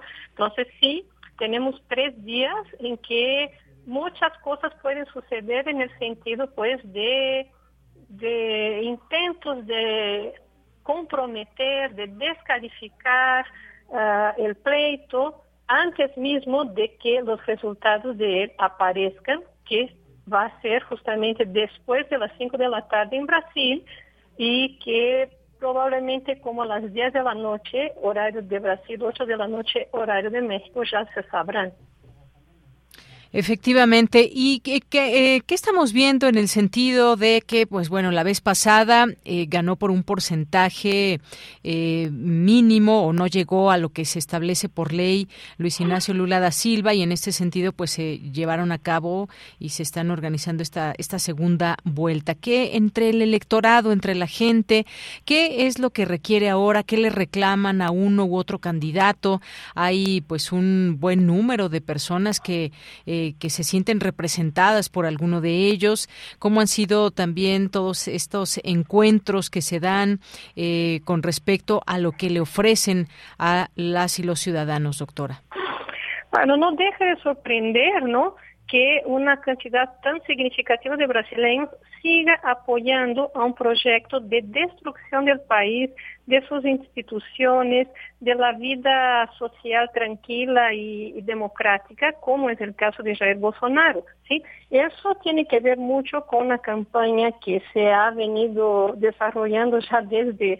Uh, desde hace muchos años, ¿no? De demonización de las izquierdas, de comprometimiento y de descalificación de la política como herramienta legítima de transformación social. Eso lo vemos en Brasil, como lo vemos en muchas partes del mundo, eh, eh, donde la extrema derecha lo que está haciendo es jugar con las emociones de, de la población en el sentido de hacer que busquen enemigos en los vecinos, en el país, ¿no? Para, de hecho, paralelamente establecer un programa económico neoliberal de precarización absoluta de las relaciones de trabajo y de la vida común y cotidiana de la gente. Entonces es, impactante que después de cuatro años este señor tenga todavía tantos apoyadores, ¿no? Mire, lo que está pasando ahorita es, como, les, eh, como acabo de decir, este intento de prolongar, ¿no? Este, de alargar el pleito y descalificarlo.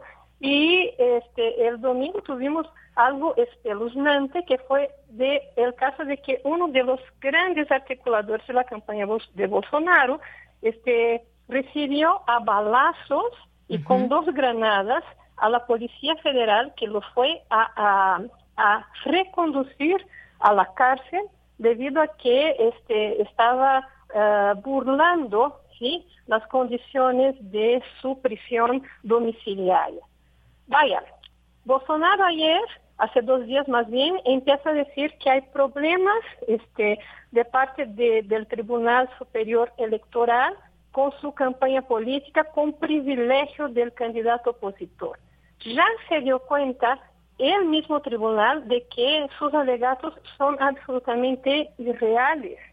Y eso significa que poner una cortina de humo sobre la cuestión de, del señor que atacó a la policía, antes de eso sobre los ataques y este percepción de que Bolsonaro tiene hasta una conducta pedófila cuando se eh, mencionó a unas niñas venezolanas que pensó que eran prostitutas y con las mm. cuales pareció establecer un contacto mucho más allá de lo que se debería hacer, principalmente tratándose de un señor presidente de la República, y finalmente de lo que salió a colación, que es, acabadas las elecciones, se van a aprobar un paquete económico que va a desvincular el sueldo mínimo de la inflación. O sea, todo eso está sucediendo ahora, ¿sí? Y lo que tiene que hacer la campaña de Lula es precisamente poner todo eso a las claras para que la gente pueda observar que no se trata de dos proyectos distintos ni de dos candidatos iguales. Se trata de una elección que tiene que preservar la democracia, preservar Brasil y conservar las condiciones mínimas de existencia para la población lo que el proyecto bolsonarista para nada este, trata de hacer, al contrario. Bien, pues sí, ahí tenemos estos dos eh, perfiles. Por una parte, eh, Lula, que ha pues sido un eh, fue líder sindical, compitió ya siete veces en elecciones presidenciales por el Partido de los Trabajadores, ganó en dos ocasiones. También no podemos dejar de lado que fue investigado, condenado y encarcelado por supuesta corrupción, hechos que el político hasta el momento ha negado y tras su liberación, pues ha intentado llegar a la presidencia de nueva cuenta. Veremos qué tal entre sus fortalezas también. El presidente Bolsonaro, pues bueno, es el representante de un de un eh, tipo de liderazgo en Brasil que ha tenido pues mucha comunicación también en su momento eh, o, compaginación con Estados Unidos. Lo han llamado el Trump de los trópicos, incluso su cercanía por su cercanía ideológica, quizás con el expresidente de Estados Unidos, Donald Trump, ha generado muchas controversias, le tocó todo este paso de la pandemia y pues bueno, sabemos que eh, Brasil hay muchas cosas también que decir en este sentido, sobre todo pues desde su presidente. Vamos a ver cómo, cómo se da esta segunda vuelta. Hay que recordar rápidamente que el pasado 2, 2 de octubre, en primera vuelta, Lula se impuso con 48.3%, eh, al no ganar, no superar el 50%, pues se van a la segunda vuelta. Bolsonaro le pisó los pies, así dicen algunos, 43.2%, más de lo que se esperaba para el candidato. Pues veremos qué definiciones hay para el próximo 30 eh, de octubre, domingo, y ya estaremos platicando, ojalá, doctora, el próximo lunes para hablar de, de los resultados allá en Brasil, si le parece bien. Claro que sí, Janira, solo quiero insistir en eso, ¿no? Que no se trata de una elección común. ¿Sí? Estamos en la elección más importante desde que Brasil recuperó, retomó la vida democrática en 85 y es una cuestión muy grave la que mucha gente no le da el debido crédito. No son dos candidatos iguales. Efectivamente, bueno, pues ahí está esta acotación que usted hace, también importante, doctora. Pues ya nos escucharemos, si le parece bien, la buscamos el lunes para seguir conversando ya con, ya con resultados. Perfecto, te agradezco mucho y estoy a sus órdenes. Gracias, hasta luego, doctora. Hasta luego. Muy buenas tardes y gracias a la doctora Regina Crespo Fanzoni, doctora en Historia Social por la Universidad de Sao Paulo y también investigadora del Centro de Investigaciones sobre América Latina y el Caribe. ¿Qué pasará en Brasil? Bueno, pues sin duda alguna importante será poderlo comentar el próximo lunes. Continuamos. Nacional RU.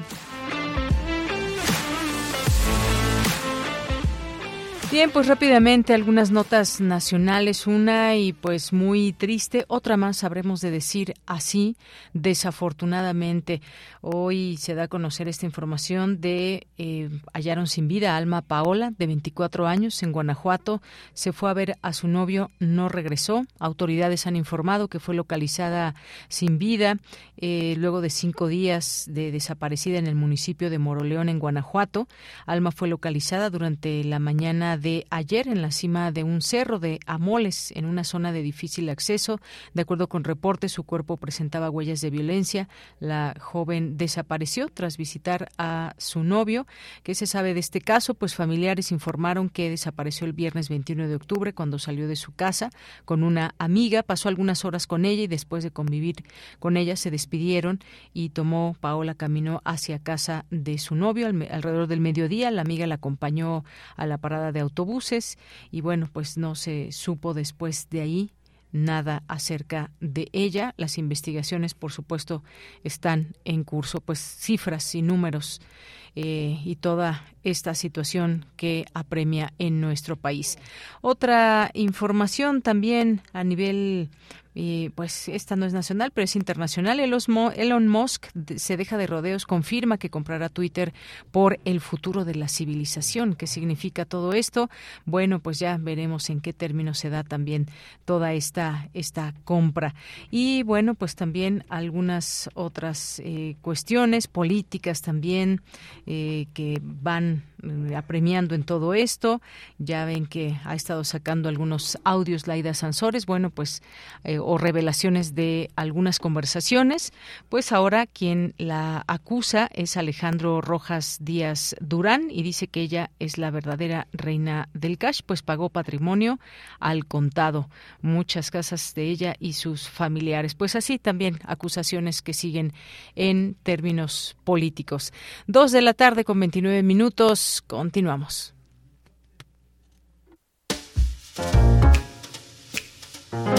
Cinemaedro con Carlos Narro.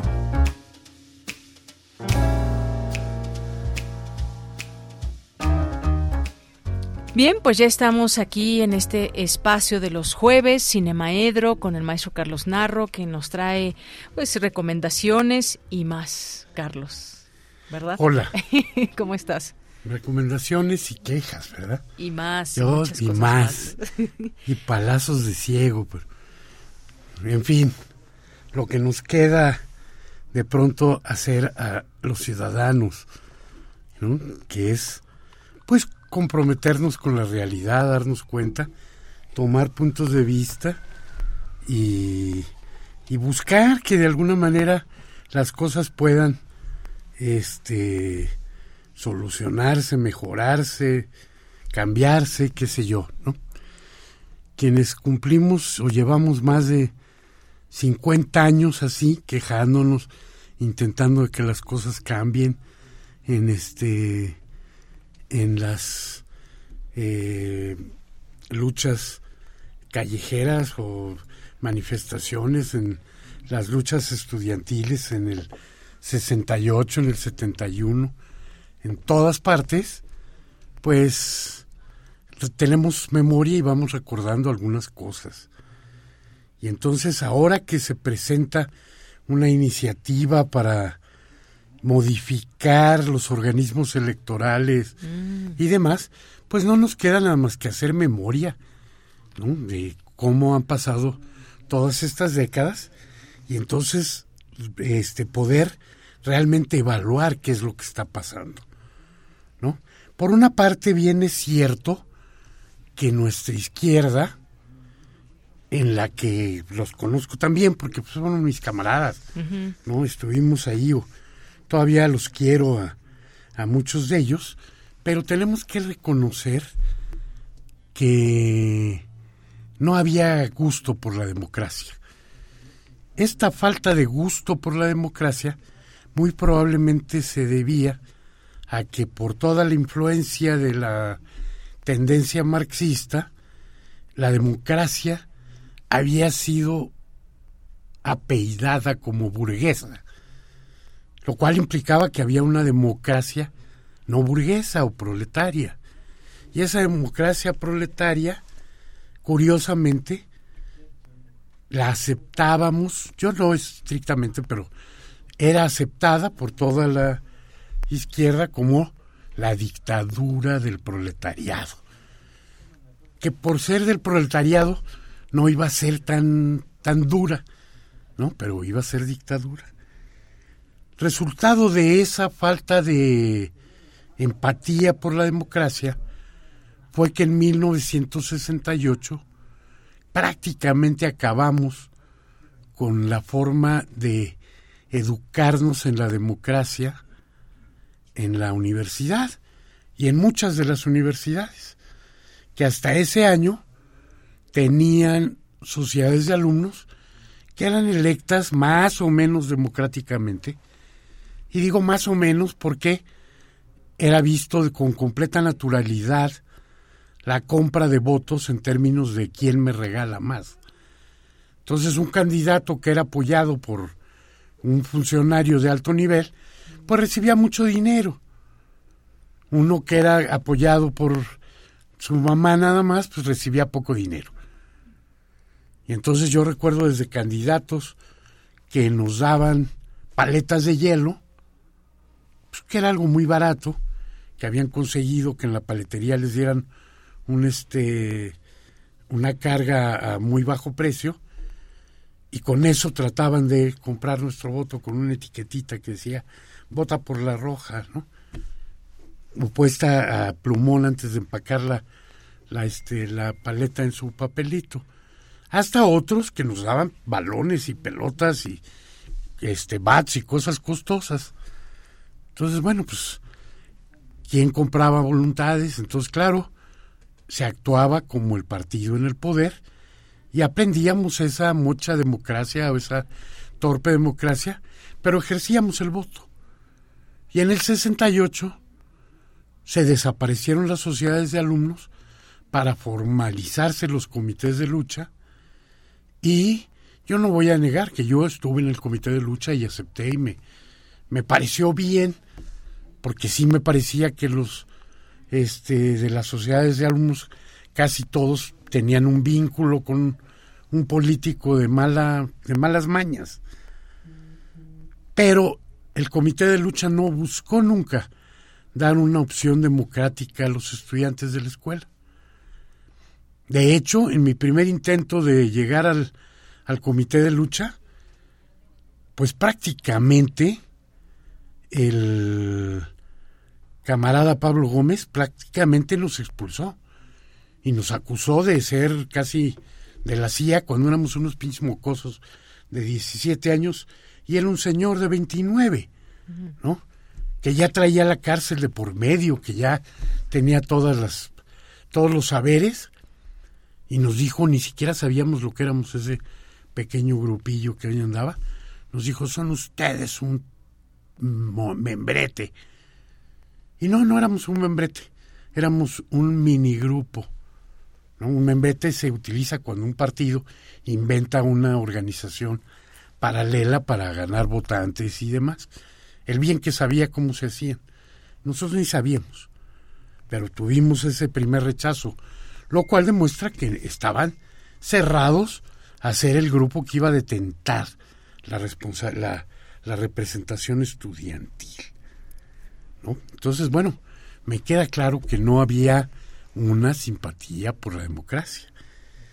Me quedó más claro todavía algunos años después de una proclividad quizá nacional al fraude, cuando Carlos Bracho, este gran actor y gran simpatizante de todos los movimientos populares y de izquierda, fue postulado por el partido, creo que era el mexicano del socialista para el gobierno del Estado de México. Y entonces este, las elecciones dependían del gobierno, como, como viene esta regresión a querer hacer este nuevo instituto. Y pasaban cosas tan chistosas como lo siguiente. No voy a decir su nombre porque la quiero mucho, una amiga mía de formación trotskista, este, estaba casada con un eh, trabajador afiliado a la CROM, y aunque ella ya no militaba, porque ya estaba dedicada a sus dos hijas que ya habían nacido y, y demás, entonces, bueno, seguía, y como creo sigue siendo hasta ahorita, una persona con cierta congruencia de ese pensamiento que llamábamos de izquierda. Llega a su casa, ella, y encuentra, no, y está ahí en su casa y llega su marido, y llega con un bonche de boletas electorales. Y entonces las empieza a rellenar, marcando como votos del PRI para el clásico truco de las urnas embarazadas o del retaque o las modalidades que hay en eso. Y entonces ella le dice, pero ¿qué estás haciendo? Y le quita el lapicito. Y me cuenta y dice, pues él sería muy afiliado al PRI, pero en mi casa mando yo. Y entonces le quitó todas las boletas y las marcó todas para el Partido Mexicano Socialista. Resultado que yo creo que fue en la única caseta eh, electoral en la que Carlos Bracho apabulló a la, a la imposición. De todos modos no ganó la gobernatura. Pero lo que estoy diciendo con esto es que de pronto creemos que hacer fraude en el otro sentido no tiene la misma penalidad, porque no tenemos una verdadera cercanía con la, con la democracia. Esa cercanía se ha venido construyendo durante décadas y parte de esa cercanía fueron peleas de esa propia izquierda, que después de pronto quiso ser parte ya de, del fenómeno de las elecciones y demás. Yo creo que empezó con Eberto Castillo peleando el registro del Partido Mexicano de los Trabajadores, formando primero el PMT y después peleando el registro, después cediéndolo a otras organizaciones que fueron ampliándose cada vez más.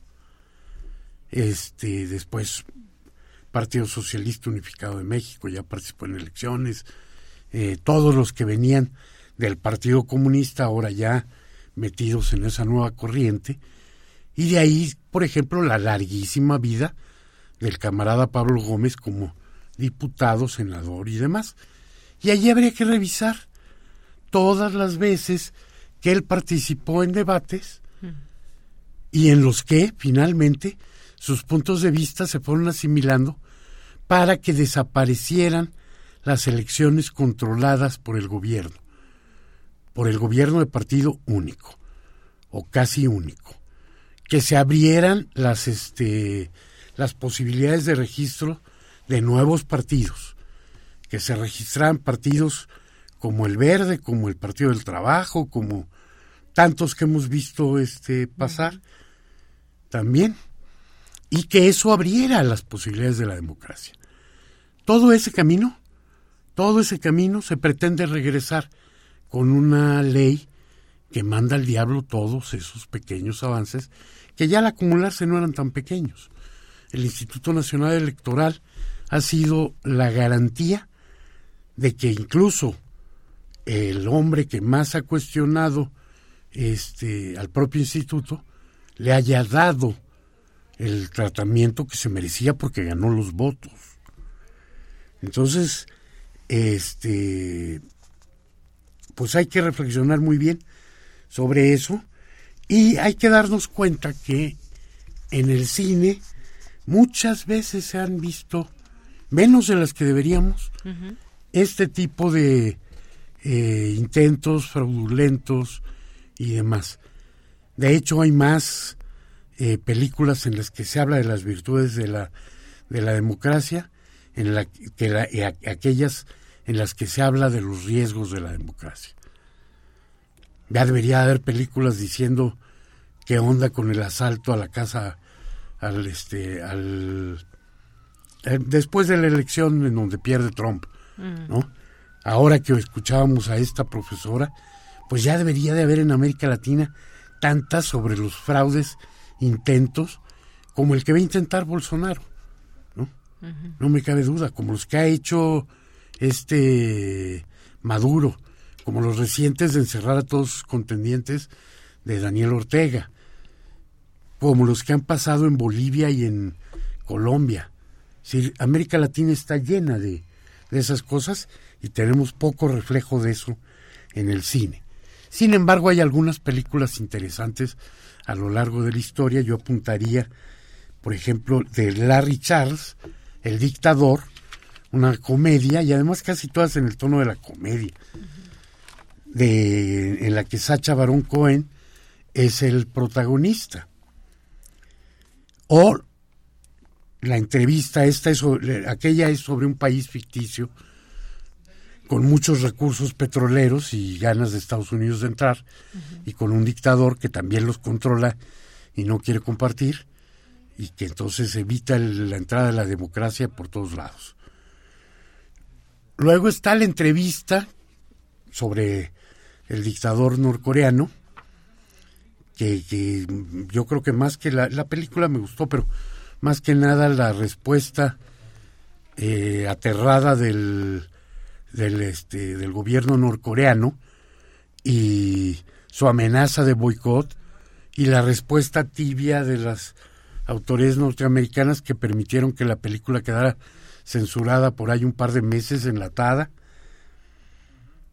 y que es recomendable, esa película dirigida por Seth Rogen y actuada por James Franco, que yo creo que muchos vieron, o La Ley de Herodes, esa película de Luis Estrada, en la que aunque se ubica muy a los inicios del PRI, porque se, se ubica como en la entrada del gobierno de Miguel Alemán, las alusiones a todo el gobierno del PRI son clarísimas, dirigida por Luis Estrada, con Damián Alcázar, y que abre la carrera de, de Luis en la los intentos de definir, escribir el sistema político mexicano.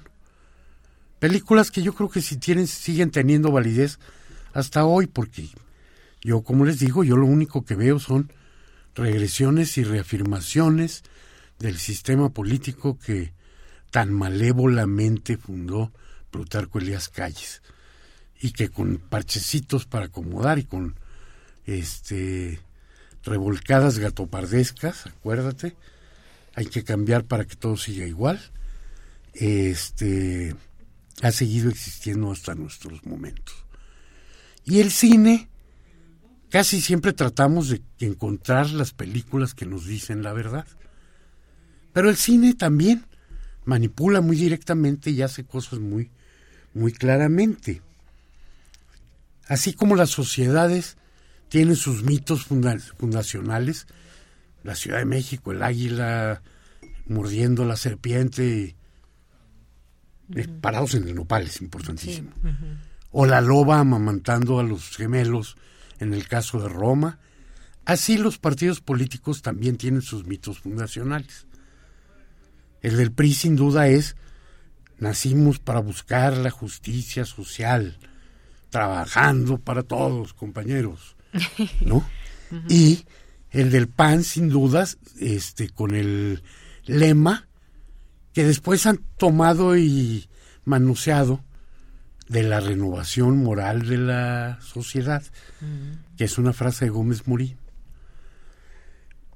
Y así encontramos también que el partido en el poder pretendió hacer su mito fundacional sobre la frase, sobre la suposición del gran monstruoso fraude del 2006. Fraude que no pudo ser este demostrado pero que sin embargo tuvo incluso una película, una película de Luis Mandoki, una película de dispar calidad porque utilizó cosas grabadas con camaritas de video, con pequeños teléfonos que empezaban a, tener cámaras, en fin, usó todos los materiales que le llegaron y armó una película que en la que se invirtió mucho dinero. Una película que se estrenó simultáneamente en 236 salas de la República. Es decir, una, una, una inversión de arriba de 13 millones en las copias. Más una, no sé cuánto sería, pero otro millón de dólares de la época sería de publicidad. Y que sin embargo tuvo una asistencia en promedio de 10 espectadores por función. Y una película en la que se trata de demostrar el gran fraude y el propio Mandoki en una entrevista dice, no, sí, yo seleccioné los datos que quise, ¿no? Y entonces evita decirte, cuando te dice, es que hubo muchas casillas en las que la votación estuvo alterada. Sí, sí es cierto. Yo creo que obedece a eso que te decía yo, la proclividad de mucha gente a hacer el pequeño fraudecito porque no puede hacer el gran fraude. Y lo que evita decirte es que de esas casillas en las que se demostró la irregularidad, la mitad favorecían a Felipe Calderón y la mitad favorecían a López Obrador. Es decir, no alteraron en absoluto la, la votación. Entonces, bueno, pues no se, no se demostró y la campaña de López Obrador se basó en arrebatar los mitos fundacionales de los otros dos partidos. Vamos a renovar moralmente a la sociedad y vamos a cumplir con la justicia social. Porque su mito fundacional, que era el este el magno fraude, no cuajaba y no le hubiera dado la cantidad de votos que le dio. Hoy yo creo que el cine mismo tendría que estar defendiendo al INE. El INE es nuestro. Yo he sido un obsesionista toda la vida, pero comprendo. Muy bien. Bueno, pues muchas gracias como siempre, Carlos. Este tema que es coyuntural, por supuesto, y del que pues se seguirá hablando en los siguientes días y se analizará desde la Cámara de Diputados también y escucharemos ahí pues una serie ahí de debates y de argumentos que se darán y que seguiremos puntualmente. Ojalá se den debates. Ojalá. Ojalá, porque en las últimas lo que hemos visto es que se, se dan aprobaciones sin modificación. Bien, pues ya lo platicaremos y muchas gracias. Nos vamos ahora a Cultura con Tamara Quirós. Cultura RU.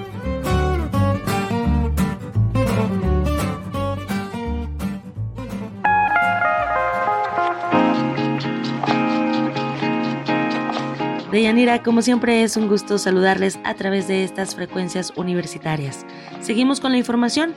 Esta tarde les hacemos una atenta invitación a que visiten la sala 10 del Museo Universitario Arte Contemporáneo. En esta sala virtual se está presentando Musa, obra en video en la que el artista visual Minia Viaviani explora la violencia colonial producida en su país y revisa las herencias históricas en su familia.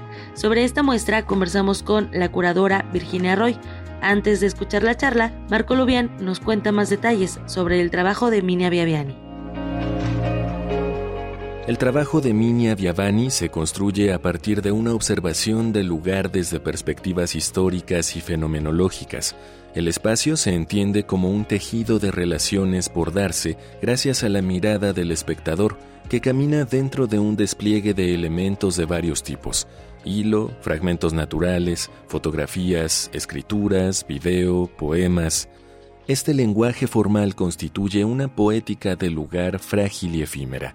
En el trabajo de Viaviani, el tejido, la realización de la superficie a partir de hilos o hebras, se vuelve un paradigma para entender nuestra relación con el lenguaje. Oral, escrito o con formas, en su trabajo el lenguaje reconstruye narrativas e imaginarios para pensarse y sanar en contextos coloniales. Virginia Roy, bienvenida a este espacio radiofónico. Platícanos más detalles eh, sobre Musa, de cómo Minia trae a la memoria la historia de opresión que ha pervivido en el inconsciente de los cuerpos, habla de la exploración de la violencia colonial, a través de la planta de plátano. El artista también habla de las mujeres de su árbol genealógico. ¿Qué hay con los símbolos de esta exposición? Hola, buenas tardes. Pues la pieza que presentamos en Sala 10 es Musa para Musa del artista Minia Beviani. Es una es una es un vídeo del artista de Guadalupe que ahonda en la idea de colonialismo y en la idea de herida colonial más bien que se produce a través de en, su país un país que sigue en la administración, imposición, control francés, y cómo eh, esta violencia colonial se refleja en las herencias históricas de la familia a través de las mujeres de su linaje. La pieza tiene un eje conductor que es justamente lo que da título a la, obra, es la, el árbol del, plátano, y cuya flor, que es un color morado y rojo, le sirve como eje, eje vertebrador para ahondar, como decía, en estas relaciones familiares, donde las mujeres eh, las mujeres de su familia ahondan en esta historia de, en esta historia de despojo de país. Es importante mencionar el contexto un poco histórico también de, Guadalupe, un país que, que, está contaminado desde los años 70-80 en la mayoría de la tierra del país por un pesticida que permitió Francia que se llama clordecona y cómo ese pesticida provocó grandes problemas de salud en los órganos sexuales, también en el desarrollo de los niños. ¿no? Digo esto porque hay una, también hace alusión un poco a las capacidades no solo simbólicas y visuales de la musa, sino también a las capacidades de sanación y de curación que tiene la flor con para usos medicinales, en este caso sobre todo para dolencias uterinas relacionadas con el uso del, pesticida. Virginia, en este video hay diversas metáforas. Eh, ¿Qué papel juega el hilo en el trabajo de Minia Biaviani, en la comida, los elementos que nos muestra? En ese sentido, la flor hace de metáfora de esta historia oprimida, de esta historia soterrada, digamos, en la historia de, Guadalupe, y eh, hay imágenes muy poéticas, muy visuales, en las cuales los pétalos se abren, se florecen, se trituran y se emplean también con diferentes utensilios para la comida. De hecho, la flor, eh, la planta del plátano es un elemento fundamental en ciertas cocinas autóctonas aquí en América, pero también en, en algunos lugares y latitudes de Asia. ¿no?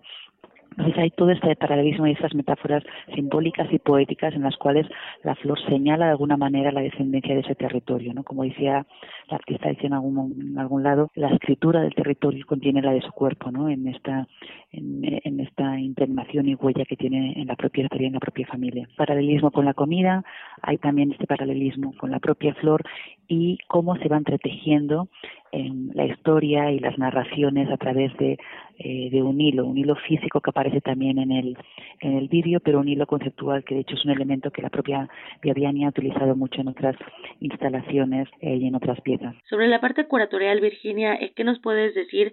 Anteriormente ya nos habías compartido que con algunos artistas que han formado parte de esta sala virtual, pues habían trabajado mediante entrevistas, otros a través de cartas, de correos electrónicos. ¿Cómo se trabajó con esta artista para esta pieza? Sí, Sala 10 es un formato que tenemos en el Museo Universitario de Contemporáneo que establecimos en la pandemia y que ha seguido funcionando con otra periodicidad y que nos da un cierto margen, una cierta flexibilidad de trabajo. Son trabajos audiovisuales eh, con una serie de revisiones de vídeos de artistas del momento y en los cuales eh, se presenta el vídeo con un texto introductorio y con algún texto más que complemente, ya sea una carta, ya sea un un texto que ha escrito creo que se ha reformulado por otro lado sobre la producción del artista.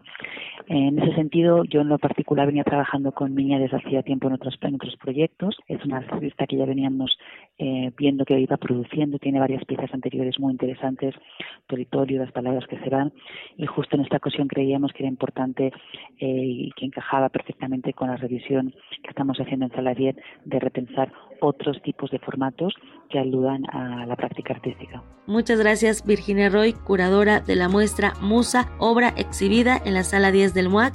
Visiten la página de este museo y disfruten del trabajo de Minia Biaviani que estará disponible hasta el 9 de abril del 2023. Deyanira, regreso contigo a la cabina. Que tengan excelente tarde.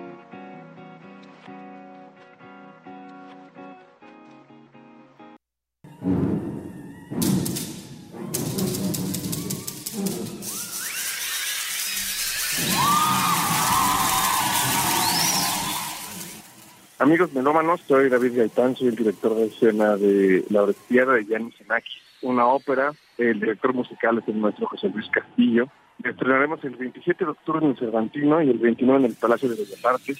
Es un acercamiento al mito a partir de la música de Yannis Xenakis, compositor fascinante que estamos este año celebrando su centenario. El Cepro Music, que es la orquesta encargada de llevar a cabo la parte musical de la ópera, ha hecho todo este año una serie de conciertos sobre Gianni Zenaki y culmina el ciclo con la Oresteada en un escenario inmejorable. Son más de 50 artistas en escena, además está la orquesta, viaje musical experimental absolutamente estimulante, una travesía por la violencia, por el luto, todo a partir del mito de la Oresteada y por la experimentación escénica y musical.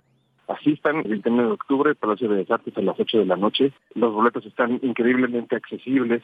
Es una oportunidad para aprovecharse. Saludos, muchas gracias. Hasta luego.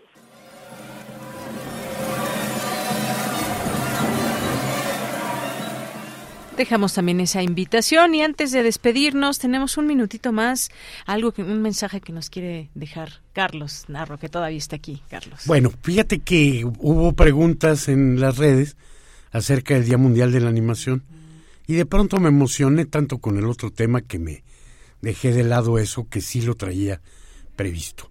Mañana es el Día Mundial de la Animación y como todos los años tenemos varias cosas para celebrarlas. En Radio Universidad, el Cineclub de los miércoles ha estado dedicado a la animación a través de películas este, japonesas de animación y mañana el día central en el auditorio principal de la Facultad de Artes y Diseño.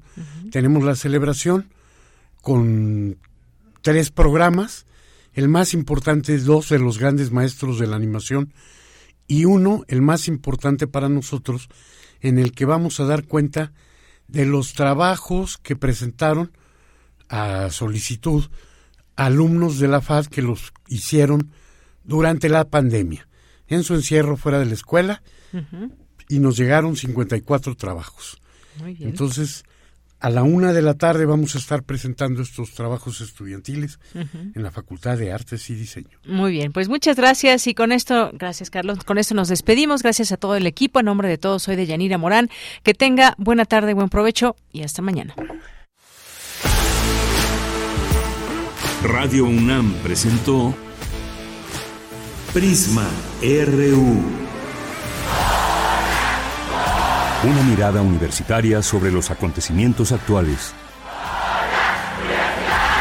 Prisma RU. Relatamos al mundo.